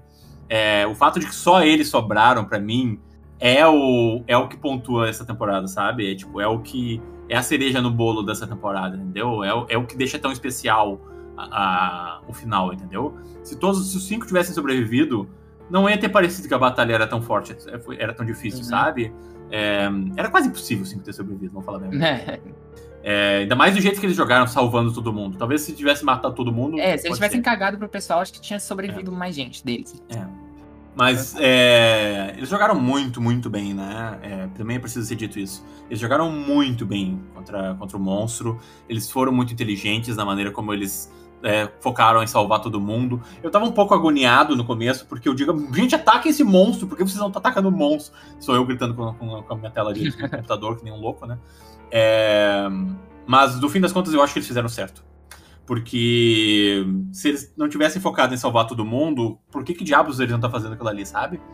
É, eles, é, os, os- os coadjuvantes, eles estavam tipo, focando em salvar o Jefferson e a Valéria. tipo, ninguém sabe quem são.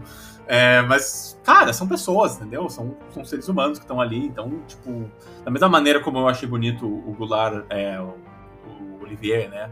O Goulart como Olivier é, indo lá e salvando, indo para resgatar o, o pai dele. Eu acho que é tão, é, é tão humano quanto salvar esses personagens que só porque a gente não conhece, não quer dizer que eles não são pessoas que merecem ser salvas, né? E esse, isso pra mim é o grande, a grande prova de que os irmãos Fluences vão ser ótimos agentes da ordem, né? Vão pra caramba, vai É. ser legal. Eu me pergunto quando eles vão aparecer de novo, né? Porque tem mais Talvez dois nunca. spin-offs. Talvez, Talvez nunca, É. não sei. Tem mais Sim. dois spin-offs vindo aí. Ah, um deles, quase certeza que é sobre aquele monstro do livro, né? Que... Então, a gente, a gente não vai, só pra todos os comentários que vão falando sobre isso, que eu sei, é, a gente não vai fazer um episódio todo só falando sobre isso agora, tá? A gente vai falar, a gente vai especular sobre o futuro dos, do- do- dessa série sobre os outros spin-offs. A gente ainda vai, a gente vai discutir isso mais a fundo, tá? A gente sabe que o monstro aparece no livro, que é, é- o nome dele é falado com a letra árabe lá, né? Tudo isso a gente já sabe, tá?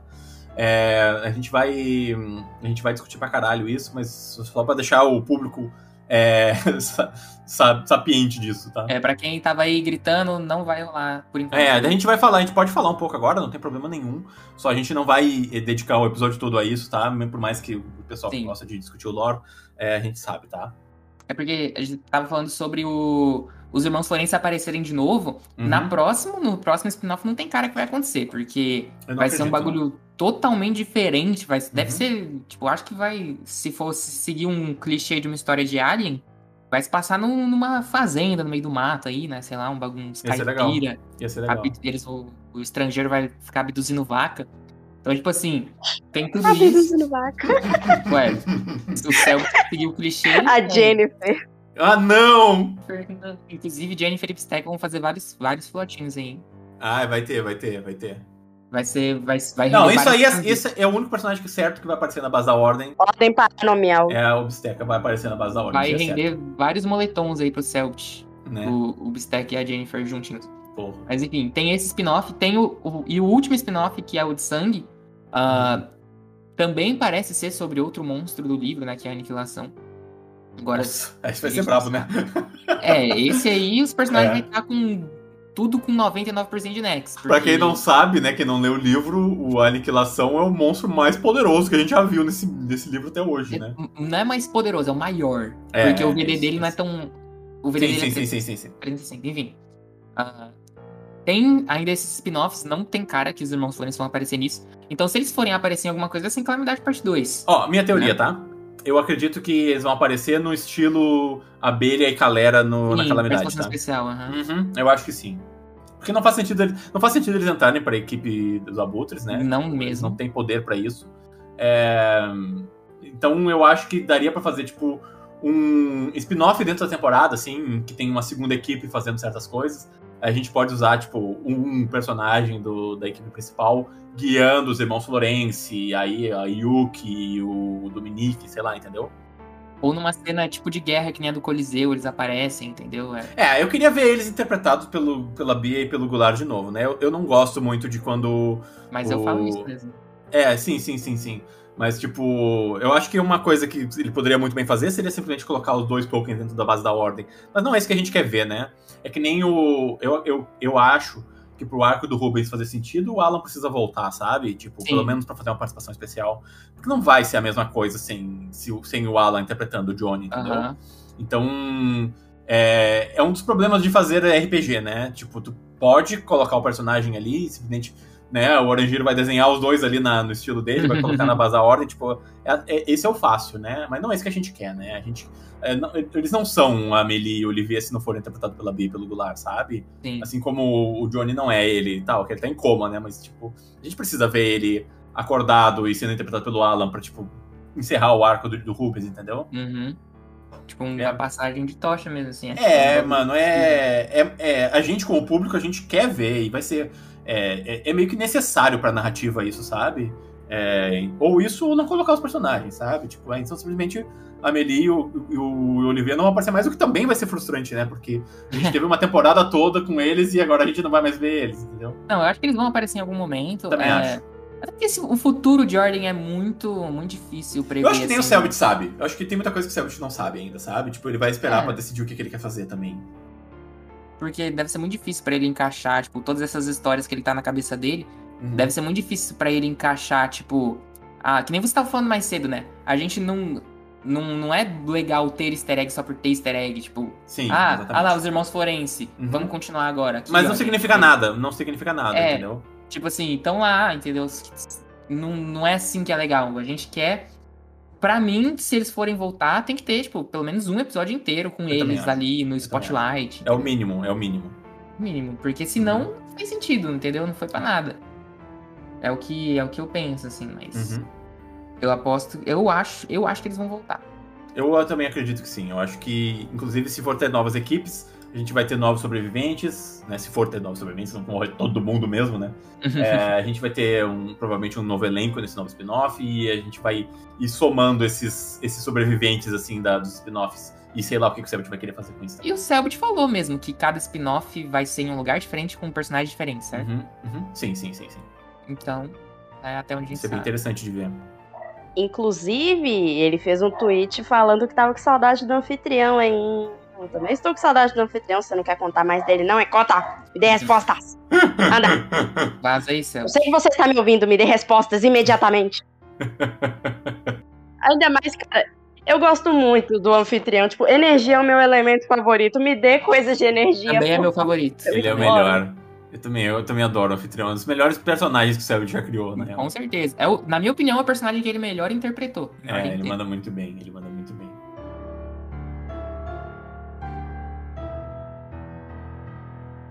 É, os nossos apoiadores nos mandaram perguntas aqui. Para nos apoiar, é só entrar em apoia.se barra Ordencast. É, o Mesquita nos pergunta: Com o fim de Osni, algumas perguntas ficaram sem resposta. Como quem, quem invocou os animais corrompidos? Ou como o Celestino morreu? Espero que tenhamos as respostas no sábado, mas queria saber qual a teoria de vocês. Vou jogar para vocês essa. É... O que vocês acham? É uma coisa que eu tava pensando sobre isso, eu cheguei até a falar sobre.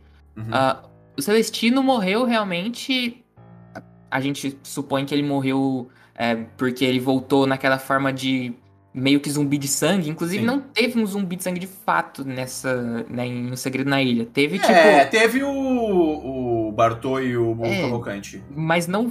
Que nem tá no livro, né? Aquele monstro do caralho. Tipo, não teve. Tem. Tipo, é mais um corpo andando uhum. com algumas coisas diferentes e tal. Uhum. Mas. Sobre como o Celestino morreu. Mano, o cara tava velho, cheirando tinta, morreu de ataque cardíaco, sei lá, qualquer coisa assim, entendeu? Ele tava no farol assim, aí ele. Ai, com o quadro, pum, morreu. Aí, tipo, como o farol. Como. Ué, se, se disser que não faz sentido, mentiu, entendeu? E tipo, como o farol já era um ambiente de membrana fina mesmo, uhum. é, não fina, mas tipo, uma membrana mais, mais danificada. Uhum. O Celestino cresceu ali nele o, aquelas unhas, ele virou um zumbi de sangue mais nerfado, entendeu? Até uhum. porque o Celestino, quando a gente viu ele, o Selbit pelo menos não narrou nenhum ferimento, assim, entendeu? Ele não parecia. Ele não parecia que então, tinha caído na porrada, por exemplo. O que eu acho, é que a gente já falou aqui também, é, a, a impressão que eu tive é que ele não morreu. Ele estava vivo. Então, é... transformou naquilo. Então, é, essa foi a questão que a gente levantou, mas a gente nunca viu isso acontecer, né? um personagem. Ele tava, tipo, possuído, na real. Ele não tava, tipo, transformado num zumbi de sangue. O, a Lívia, sim, a Lívia era um zumbi de sangue, ponto final, né? Então, o Selbit descreve, tipo, até na miniatura, a Lívia e o Celestino, eles parecem ter sofrido a mesma coisa. Então a uhum. gente supõe que o Celestino morreu, né? Mas aí também, aí a gente tem que começar, tipo, beleza, e os animais, né? Que aí... Uhum. Eu sei. A, eu apareceu sei aquela porra... Fala aí, então. É, o Selbit explicou que o. que o, foi o Barnabé, né? Um pouco. Não, disso. sim. Isso a gente sabe, né? Que foi o Barnabé que ele. Ah, mas eles porque eles ficaram corrompidos daquele jeito? Porque eles. Ah, essa pergunta não tem resposta. A gente não, isso aí então... isso foi deixado em aberto de propósito. O Selbit, ele fala, né? que durante a narração do que o Barnabé fez, isso. o Selbit fala que o Barnabé se surpreende com os animais terem se é. transformado é. nessas coisas. É, isso aí é a influência de Tenebres na ilha. É, o que uhum. isso significa, eu não faço a menor ideia, a gente não tem como teorizar no momento. Mas, até tem como teorizar, mas é, tipo, a gente não vai chegar em lugar nenhum, né? É, tipo assim, o que eu acho é que os animais morreram por causa do que o Barnabé fez com eles. Sim. E eles viraram zumbis de sangue de animal, entendeu? Que a gente Isso. nunca não sabia que era possível, mas pelo jeito é. E aí o Celestino, agora por que que tinha 300 corpos de animal zumbi de sangue no farol? Aí fica a pergunta. É, porque o farol era... Se a gente já vai começar a falar sobre Tenebres, né?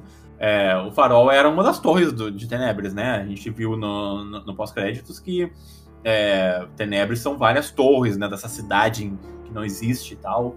E pelo que eu entendi, e a gente pode discutir isso... O sino tava lá, né? É, existem esses sinos, né? O sino tava quebrado dentro do buraco, né?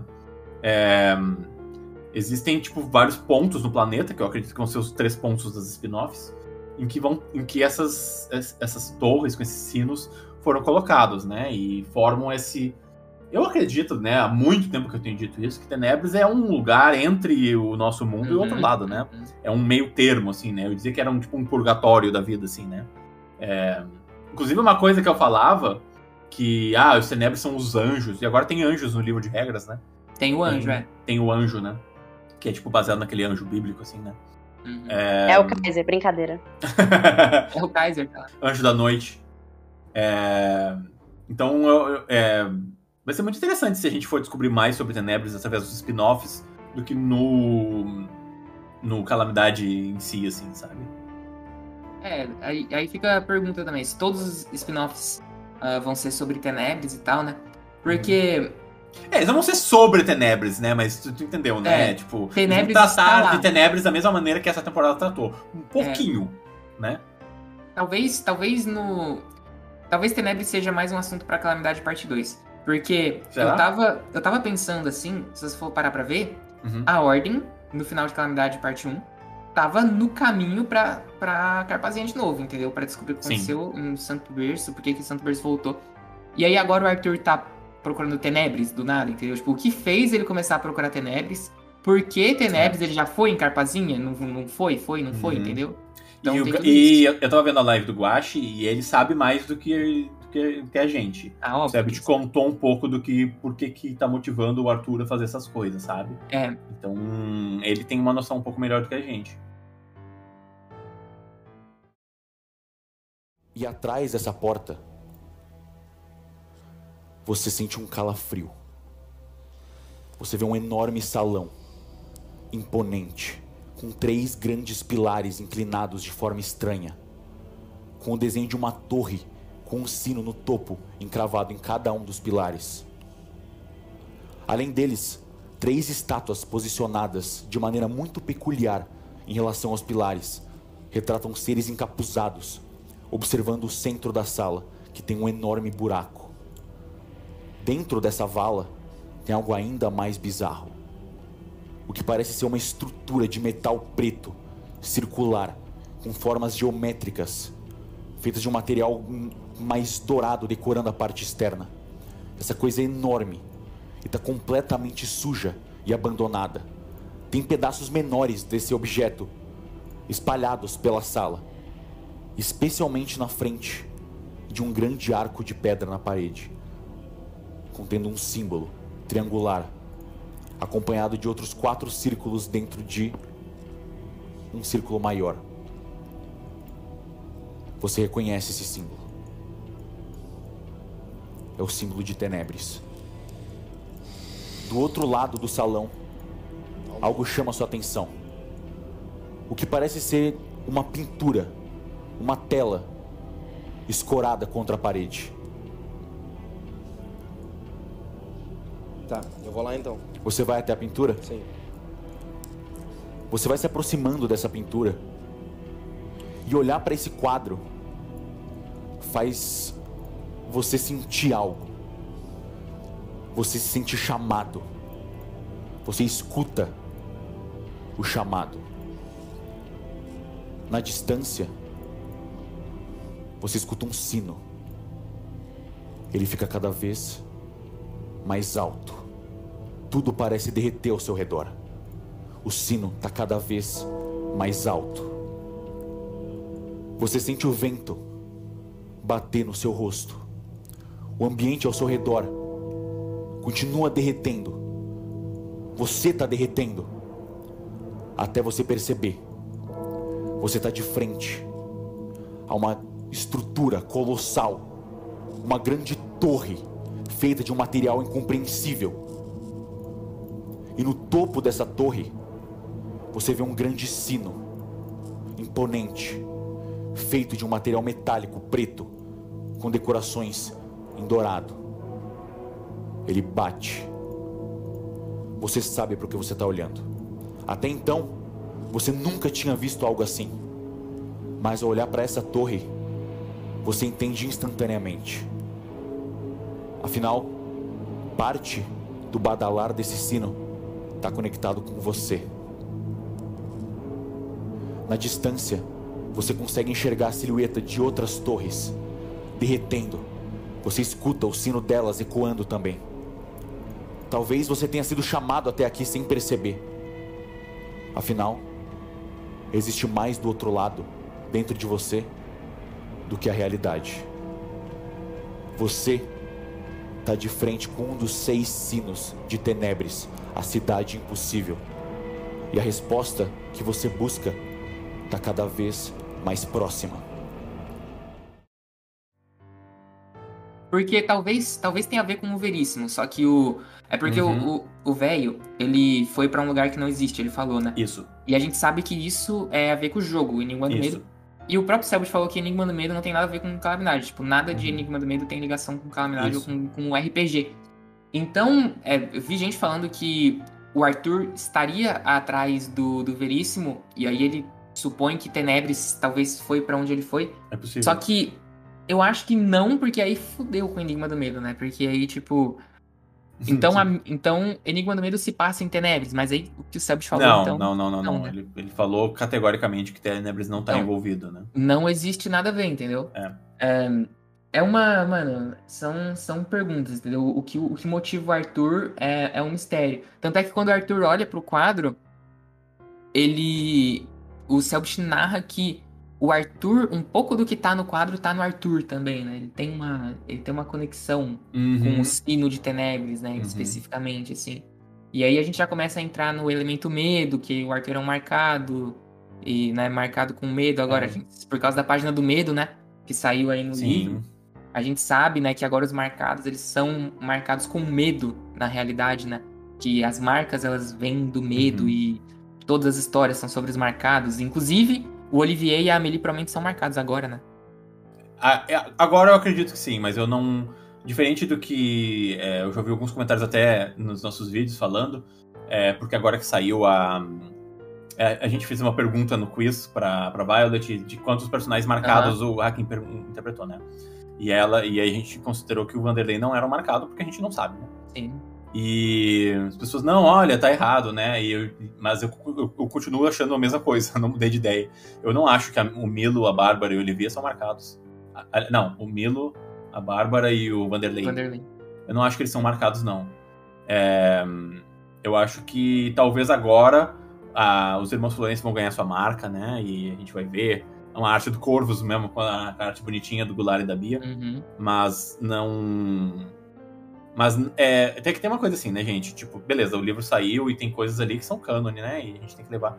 Mas não levem tudo que tá escrito no livro ao pé da letra, tá? E nem o próprio Selbit vai te dizer pra não fazer isso, entendeu? É, o que tá colocado ali é pra te ajudar a narrar a tua aventura, né? Não quer dizer que ele tá, tipo, é, respondendo perguntas do RPG, entendeu? São coisas diferentes, sabe? É, até porque o Selbit não ia colocar respostas finais sobre coisas do RPG dele no livro de regras, né? A gente quer ver isso dentro da narrativa. Então, é, eu continuo não achando que o Vanderlei, o Milo e a Bárbara são, são marcados. Eu acho que isso nem é provavelmente-. Provavelmente os. Não, seria interessante de saber, né? Nos É. um podcast falando sobre ordem paranormal, eventualmente a gente precisa Não, descobrir. pra gente que. Só pra gente, né? Exato, É. pra eu e pra ti, pra O lá, resto, e- tipo, foda-se, né? Ninguém É, liga. não é, não é tão relevante. Eu concordo, não é a coisa mais relevante do mundo. É uma coisa que seria interessante saber, né? Mas Uhum. pra gente que adora a ordem paranormal e quer saber cada minúcia de coisa. Agora, eu só, eu só digo o seguinte, gente, tipo, não quer dizer que tem uma, uma frase escrita no livro de regras que ela se aplica a absolutamente tudo que acontece no RPG. Não, não é assim que funciona, entendeu? É, muito mais o livro, um livro de regras de RPG é muito mais um guideline pra saber como tu pode mestrar a tua aventura do que um livro de respostas sobre coisas. Se um dia o Selbit quiser escrever o ah, o livro de Tenebres, e ali tem um monte de respostas, é tipo um livro de ficção, entendeu? Isso é outra coisa, sabe? Aí realmente é uma coisa do cânone. É, o, o- o livro de regras do RPG é uma base pra tu mestrar um RPG.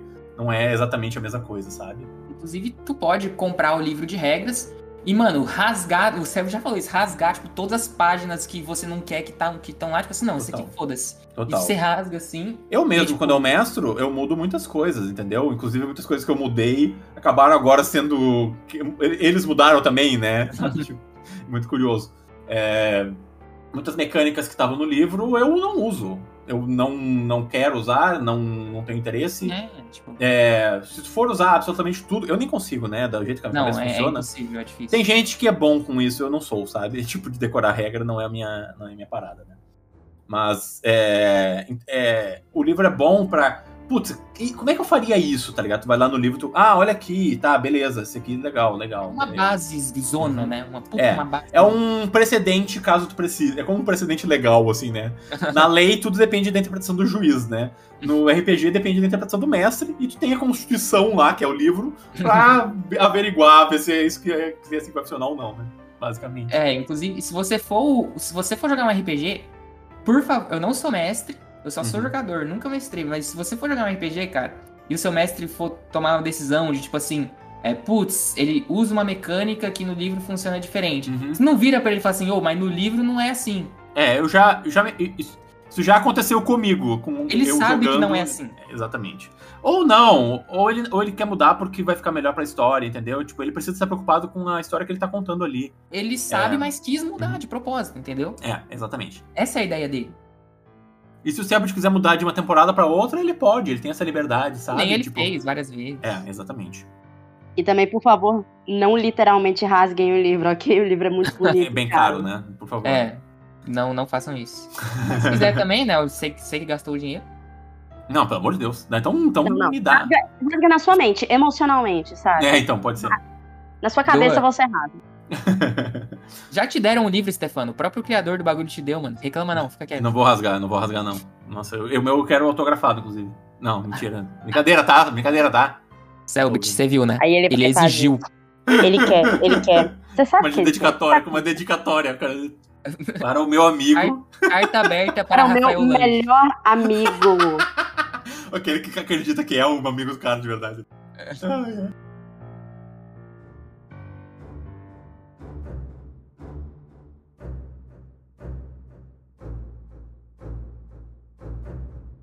O Lorenzo escreveu uma teoria que, assim, daria uma saga inteira do Harry Potter. É. Então, eu tive que usar as minhas habilidades mágicas de pessoa sensacional que eu sou pra Uhum. resumir. Eu tentei, tá? Eu juro que eu tentei, mas é, é uma teoria sobre tenebres. E tem quatro pontos e uma conclusão. Vamos lá. É, o primeiro ponto é quando ele viu os cinco sinos de tenebres e a frase cidade impossível, que eu acho que foi o Selbit que falou, Uhum.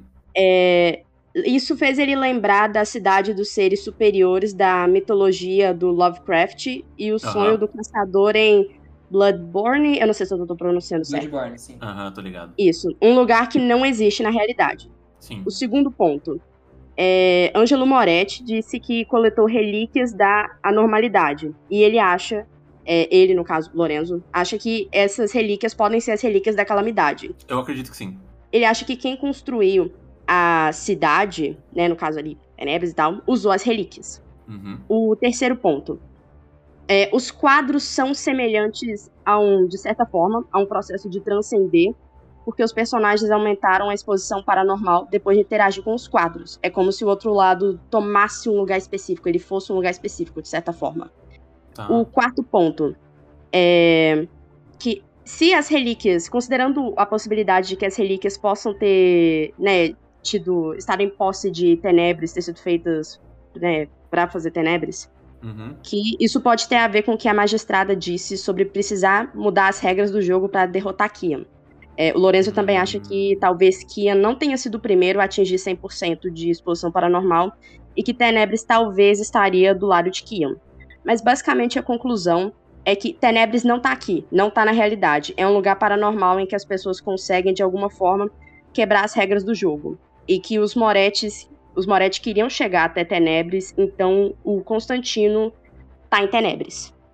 Basicamente, Tenebres seria o que a gente falou, tipo, um Hum. purgatório, É talvez. bem não sei. possível. Mano, essa é uma boa teoria. De que o Constantino tá em Tenebres, porque essa é a grande questão em aberto dessa temporada. Onde está o Constantino? Né? É, a minha teoria é de que ele era um monstro, né? Mas aparentemente esse é um monstro simplesmente criado do nada, né? Ele não é um.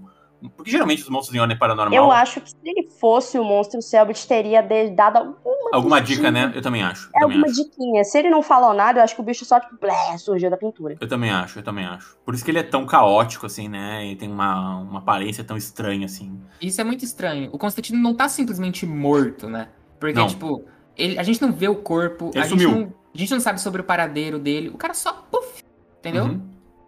É mais complicado que isso. É, é, é uma das principais perguntas da temporada acabou que não ficou respondida, né? Que era o que aconteceu com o Constantino. Era a minha primeira É. pergunta na minha lista de perguntas da temporada. E eu acho que essa teoria é muito boa. Eu acredito que o Constantino está, está em Tenebres. É, o que, que isso significa? Não faço a menor ideia. É, tipo Armando Gal. É, exatamente. Também está em Tenebres, o, o Kaiser Boliviano, todos os personagens que estão em Tenebres, né? E- O, o, o que eu achei interessante foi quando ele citou a questão dos contos do Lovecraft. E na realidade existe um paralelo muito grande entre a ideia do outro lado e o que o Lovecraft escrevia, né?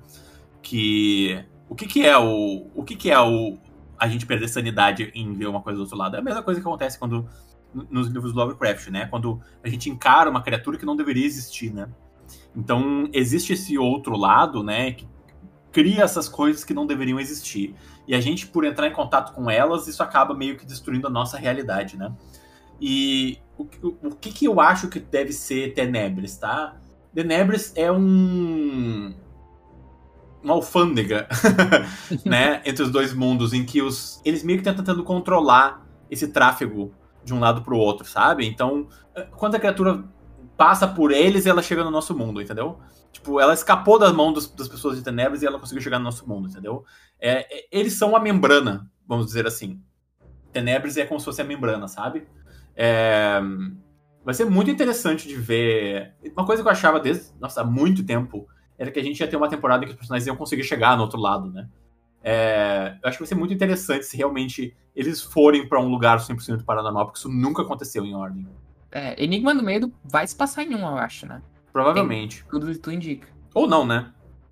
Não é, sei também. Não é sei. porque o, o, Enigma do Medo, o o velho foi para um lugar que não existe, né? E é, aí, então, tipo, não é, existe é. nessa realidade. Sim. Seria um lugar paranormal. E, tipo... É que isso que é tão estranho, é tão semelhante às ideias do, de Tenebres e do uhum. que o, a gente tá descrevendo em Enigma do Medo, né? É só porque o Selbit literalmente disse aqui no Ordencast que não é a mesma coisa, porque seria um pulo pra lógico muito fácil. Para não confundir o né? pessoal do jogo, né? Para não confundir o pessoal também que só vai jogar é, o jogo. É que eu entendo a dificuldade de de é, aliar essas duas narrativas, né? Ele tem esse jogo, ele tem os, o RPG dele, ele não sabe o que vai acontecer no RPG, mas o jogo já tem que estar pronto quando o jogo vai demorar para sair. Então realmente ele tá com um cabeça muito foda de montar, né? Uhum. É, eu não invejo isso dele, assim, sabe? De ter que criar dois lore diferentes. Agora parece que ele tá falando a mesma coisa, mas ele não tá, entendeu? Então, tipo, a gente tá um pouco perdido nisso. Eu tinha uma teoria sobre Tenebres, é, uhum. é, que eu tenho mais ou menos até hoje, que eu falava que se bem que essa teoria ela ficou muito um pouco batida com o tempo, mas se uhum. você for olhar a página do medo, uhum. né, a página do não a página do medo do livro, do a página do Grimório ah, sim, sim, sim, sim, sim, sim, sim. A gente nunca olhar... conseguiu decifrar direito. É, se você for olhar ela lá, uh, você vai ver que diz, está escrito nela em algum lugar, que Tenebres, é, que o controle das correntes pode ser transferido ou destruído por Tenebres. Uhum. Isso é uma frase daquela página. E aí, eu, eu tenho muitas coisas comigo sobre isso que é assim. Eu fiz um vídeo e eu expliquei um pouco sobre isso naquele vídeo também, que é assim, a gente sabe qual é a outra coisa que pode transferir controle de uma entidade para outra. Que são as relíquias do paranormal, as relíquias uhum. da calamidade. Sim. Né? Elas têm esse poder de transferir o controle de uma mar... de o controle das marcas, né? o controle das entidades. Uhum. Então, Tenebres pode transferir o controle das correntes e as relíquias podem transferir o controle das, das entidades. Então, na minha cabeça, uhum. eu pensei, então Tenebres é uma relíquia. Sim. Porque o funcionamento é basicamente o mesmo, entendeu? E aí eu juntei os pontos falei assim, pô, tem um elemento aqui que tá sem relíquia, que é o elemento medo. E aí o Selbit, é, o Selbit diz que não, é, que não existe a relíquia do elemento medo e tal, e que é, é um elemento diferente, que não pode ser, uhum. não pode ter dado a mesma nomenclatura e tal. Só que isso pode muito bem ser só ele despistando a gente e tal. E a Relíquia do Medo pode existir, mas só funcionar de maneira diferente, ser uma coisa diferente inteiramente, mas ainda ter uma relíquia e funcionar da mesma forma. É que, e se a Relíquia de Medo, ela for que nem, por exemplo, porque a Relíquia de Morte, ela cria um santo berço, né? Sim. E se a Relíquia de Medo cria um Tenebres, entendeu? Criou então. Tenebres, e Tenebres é essa, essa casa de medo que a gente não consegue entender, sabe? É esse lugar do medo. É, assim, eu né? acho que isso faz sentido, sim. Então. E, e, e, realmente, né, o que o Lourenço citou na teoria dele, o que a gente acabou nem falando muito aqui no, no Ordencast sobre ainda, o Ângelo Moretti literalmente cita as relíquias no documento. Sinal de que ele estava procurando pela, pela, por Tenebres e pelas relíquias, e ele acabou chegando na ilha de Típora, que é um dos pontos do sino. Então, a Tenebres é uhum. tudo isso, e tipo, só uma, uma coisa que eu queria falar aqui que eu acho que seria legal, a gente sabe que o controle da. A gente não sabe, a gente supõe, mas é tipo 99% de certeza. Que uhum. o controle das correntes é o mestre, né? É o Selbit. É isso que. Tá, quando... vai... Essa é a meta, o meta do é, jogo, né? Tudo bem. É o meta. Falando de meta, né? Uhum. E o controle das correntes é o Selbit. E ele controla as correntes da realidade. E aí, Tenebris, de acordo com a página, pode transferir ou destruir o controle das correntes. Uhum. E se em Calamidade Parte 2, os players encontram Tenebres Hum. e trocam o mestre? Pô, Nossa. sai, Selbit.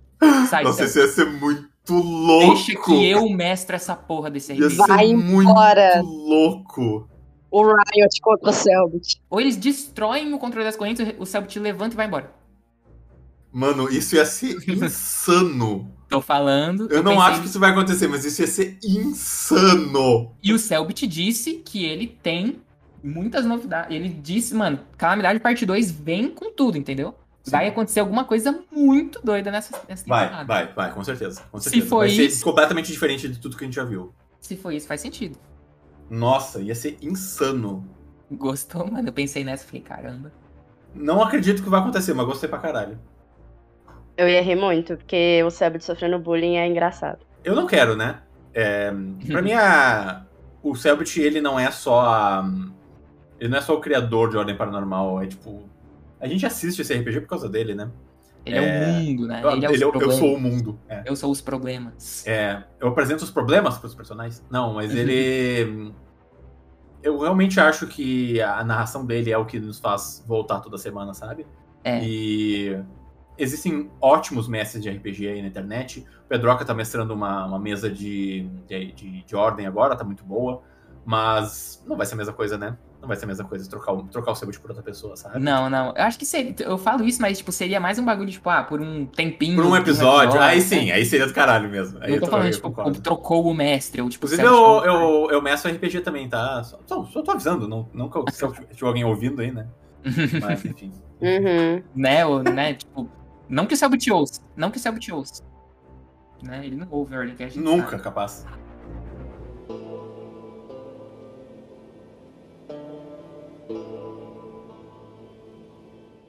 Não, assim, acho que O Segredo na Ilha é uma temporada bem fechadinha, é bem, Uhum. tipo, é bem, não é uma temporada pra você ficar teorizando muito, tipo, descontração era, né? Sim. Tipo, Calamidade é um, foi um pouco. O Segredo na Ilha, o propósito é ser uma temporada mais pé no chão, que a gente gasta tempo falando sobre personagens, sobre Uhum. interpretação, sobre história. E a gente fez isso, então eu acho que a gente cumpriu o que o Selbit queria que a gente cumprisse. É, foi muito divertido de falar sobre o Segredo na Ilha, assim, tipo, foi um... Ele teve uma pegada bem diferente, a gente conseguiu Uhum. fazer coisas diferentes até aqui no Ordencast pra discutir, assim, então... Foi muito válido ter esse spin-off, assim, ainda bem que, ainda bem que o Selbit teve vontade de contar outras histórias, assim, Sim. e quero que ele continue contando, porque pra gente, a gente tá adorando, né? Eu acho que o Segredo na Ilha foi é, a última vez que os, os- foi a, a preparação, o começo da preparação final, literalmente, pra Calamidade, no sentido de que o Selbit deu esse passo pra trás pra chamar mais gente, Uhum. pra atrair mais público, pra começar do zero e pra renovar os ares de quem já É. tava acompanhando também, pra falar, beleza, gente, agora a gente tá entrando no começo do fim, Sim. entendeu? É isso. Pra mim é isso. Então, Vere, sabe, né? Oh my god. Oh shit. It's Porque time. antes de acabar esse episódio do Ordencast, It's time. nós temos que ver quem é que tem realmente o conhecimento, né? Ai. Tenebro está contigo? Tenebres. Eu estou em Tenebres. É Tô lá nóis. agora. Porque vai começar agora o quiz do Ordencast, o chamado Show do Medão, né? Não é à toa que a gente tá falando de, de, de Tenebres. A gente vai fazer perguntas sobre o universo de Ordem Paranormal. É, a gente vai falar sobre o RPG, sobre o livro, sobre tudo que envolve Ordem Paranormal, todo esse cânone absurdo. Tem três tipos de ajuda pra, né, pra ver se tu consegue continuar seguindo aqui. Tu pode pular, tá? E aí eu vou te dar uma pergunta de maior dificuldade, caso tu queira pular. Tu pode pedir ajuda da Lave, que vai tentar te ajudar a responder. Ou tu pode pedir alternativas uma vez. tá? É, as gurias andam meio traiçoeiras ultimamente, então tu, é melhor tu tomar cuidado, tá? Porque elas tô elas elas estão fazendo isso meio que pra. Eu sou um anjo. Nunca fiz nada de errado nesse lugar. Estão me acusando injustamente. Eu que sei, né? Eu que sei. É... Preparado, senhor Veríssimo? Ah, mano, eu. Preparado eu não tô. Eu queria dizer que Uhum. é, no Quiz Ordencast antigamente, na época que ele era muito mais brutal, né? Que eu fiz também o Quiz Ordencast. Interessante essa- essa- esse adjetivo que tu usou, mas pode continuar. Ele. Ele tinha. Ele não tinha essas nada, né? E eu acertei quatro perguntas, eu fui bem até. Sim, E eu- bem- ficou em terceiro, se não me engano, na, em terceiro, no, no nosso quiz de 2021. E a Violet e a Nan fizeram um só a mais que eu, né? Então, mano, meu objetivo é fazer. É ir até melhor do que eu fui antes, porque agora tem mais ajuda, mais coisa. Eu só não sei se eu vou conseguir. Posso começar? Ai, começa, gafanhoto, manda pra mim. Pergunta de número 1. Um. O adjetivo brutal foi usado por Selbit para descrever que temporada de Ordem Paranormal? Ah, descongelação. Essa é a tua resposta final? Se eu errar, eu me taco de um prédio. Descongelação, sim. Hum, correto. Ok. É o dos mascarados. É Esse grave é brutal. Ah, foi por isso que vocês decoraram, tá certo. Sim. Pergunta de número 2. Como se chamava a equipe formada por Miguel Cariade, Kenan Thomas e Mariana Larona, cujo desaparecimento foi um dos fatores que levou os protagonistas do Segredo na Floresta até Carpazinha? Equipe Kelvin. Essa é a tua resposta final? Sim. Correto. Uhul. Por enquanto tá fácil. Ai, ai. Vamos pra próxima? Vai, vai. A 3 tem sido a, a cretina com os nossos jogadores. Não, né? a 3 eles acertam, aí a quarta. A É, quarta, a quarta erra. que complica, é verdade. Aham. Pergunta de número 3. No final de O Segredo na Ilha, como se chama o ritual usado por Amélie para dar fim ao Devorador de Rostos? Eletrificação, eletrificar. Essa é a tua resposta final? Ai, se eu errar, puta que pariu. Não esquece que tu tem ajudas, tá? Eu tenho pular, ajuda da lave. Pode pedir e- ajuda da Lave ou tu pode pedir alternativas. E alternativas. Puta, eu tenho quase certeza que é eletrificar. Eletrificação. Eu, eu, eu, tipo. Muda. Se eu falar eletrificação, mas for eletrificar, eu, eu erro. Eu preciso do nome que tá no livro de regras. É. Calma. Não queria gastar. Ainda. Ah. Mano. Eu lembro dela falando que é. Que, eu lembro do Selbit falando que é eletrificar. Então. Se eu tiver errado. É porque. Eletrificação Olha só, se eu errar, eu errei. Eletrificar. Essa é a tua resposta final? Sim. A maldição da terceira pergunta continua. Mentira que não é. Eletrocução é a Ah! resposta correta. Nem fudeu. Ai, caralho. F. É foda. Mano, vou dizer, vou, vou- vou falar uma, uma dica aqui para os próximos jogadores desse quiz aqui. Vocês estão sendo traídos pelo, pró- pelo próprio ego de vocês. Esse- não, é Os isso jogadores estão perdendo sem pedir ajuda. É isso que É tá isso acontecendo. Semana após semana, vocês estão perdendo sem pedir ajuda. mesmo. Mas é isso aí mesmo. Mas eu sabia que era uma, uma coisa nesse nível, nesse por aí, É, entendeu? então, se eu tivesse pedido alternativas, você teria acertado. Quais eram as alternativas? As alternativas, uma delas era a eletrocução. E o resto era tudo, tudo totalmente diferente. Não sei. Ah, é foda. Mas, Veri, brigadão por quebrar esse galho pra gente. Nossa, é... Vocês estão percebendo que o Wardencast essa semana foi um pouco diferente. A gente teve que dar uma improvisada, mas a gente não quer deixar de é, botar episódio toda semana pra vocês. E, pô, o Veri, né, fez essa mão aqui como nosso amigo pra aparecer nesse episódio. Brigadão, cara. É, se quiser Uhum. também dar o recado aí pra galera que quer te acompanhar, assistir teus vídeos, te acompanhar na Twitch, fica à vontade, tá? Ah, mano, só. É... Só obrigado aí por ter chamado. Quem me conhece aí já sabe. É, no YouTube, Senhor Veríssimo. Na Twitch, Senhor Veríssimo com zero no final. É, e no Twitter, arroba fanordem. E, e é isso, nem, na verdade eu nem tenho muito pra falar. Obrigado aí, obrigado aí por chamar, por convidar, como sempre, tamo aí. E olha, quebrei um galho pra muita gente aí, porque Uhum. agora eu tirei três pessoas da última posição do quiz, ó. Agora sou eu. É, desculpa, Veri, tu tá em- foi de terceiro colocado do, do, do- do ano passado pra último colocado desse ano. É foda. Parabéns. Ai, ai. Mas valeu mesmo, cara. Obrigadão por, por ter aparecido com a gente. A gente adora conversar contigo. Tamo junto. Beijão.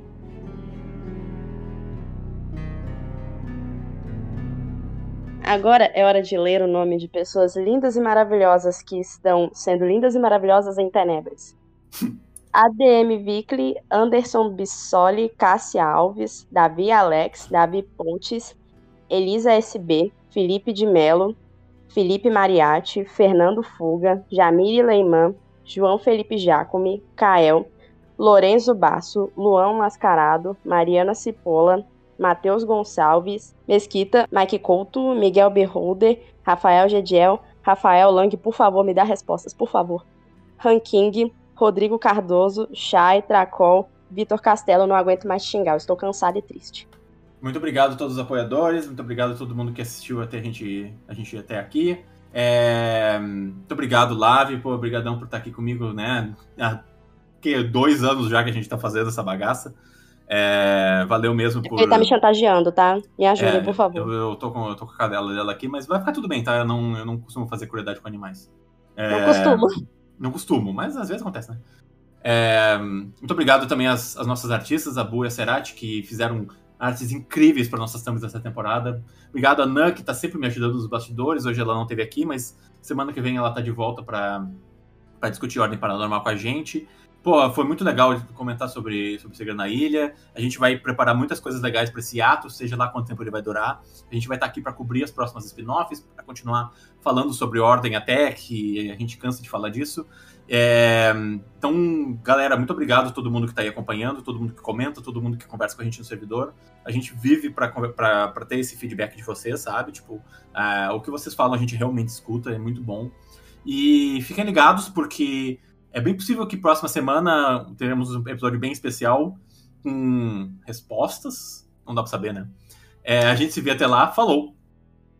E o segredo na ilha é.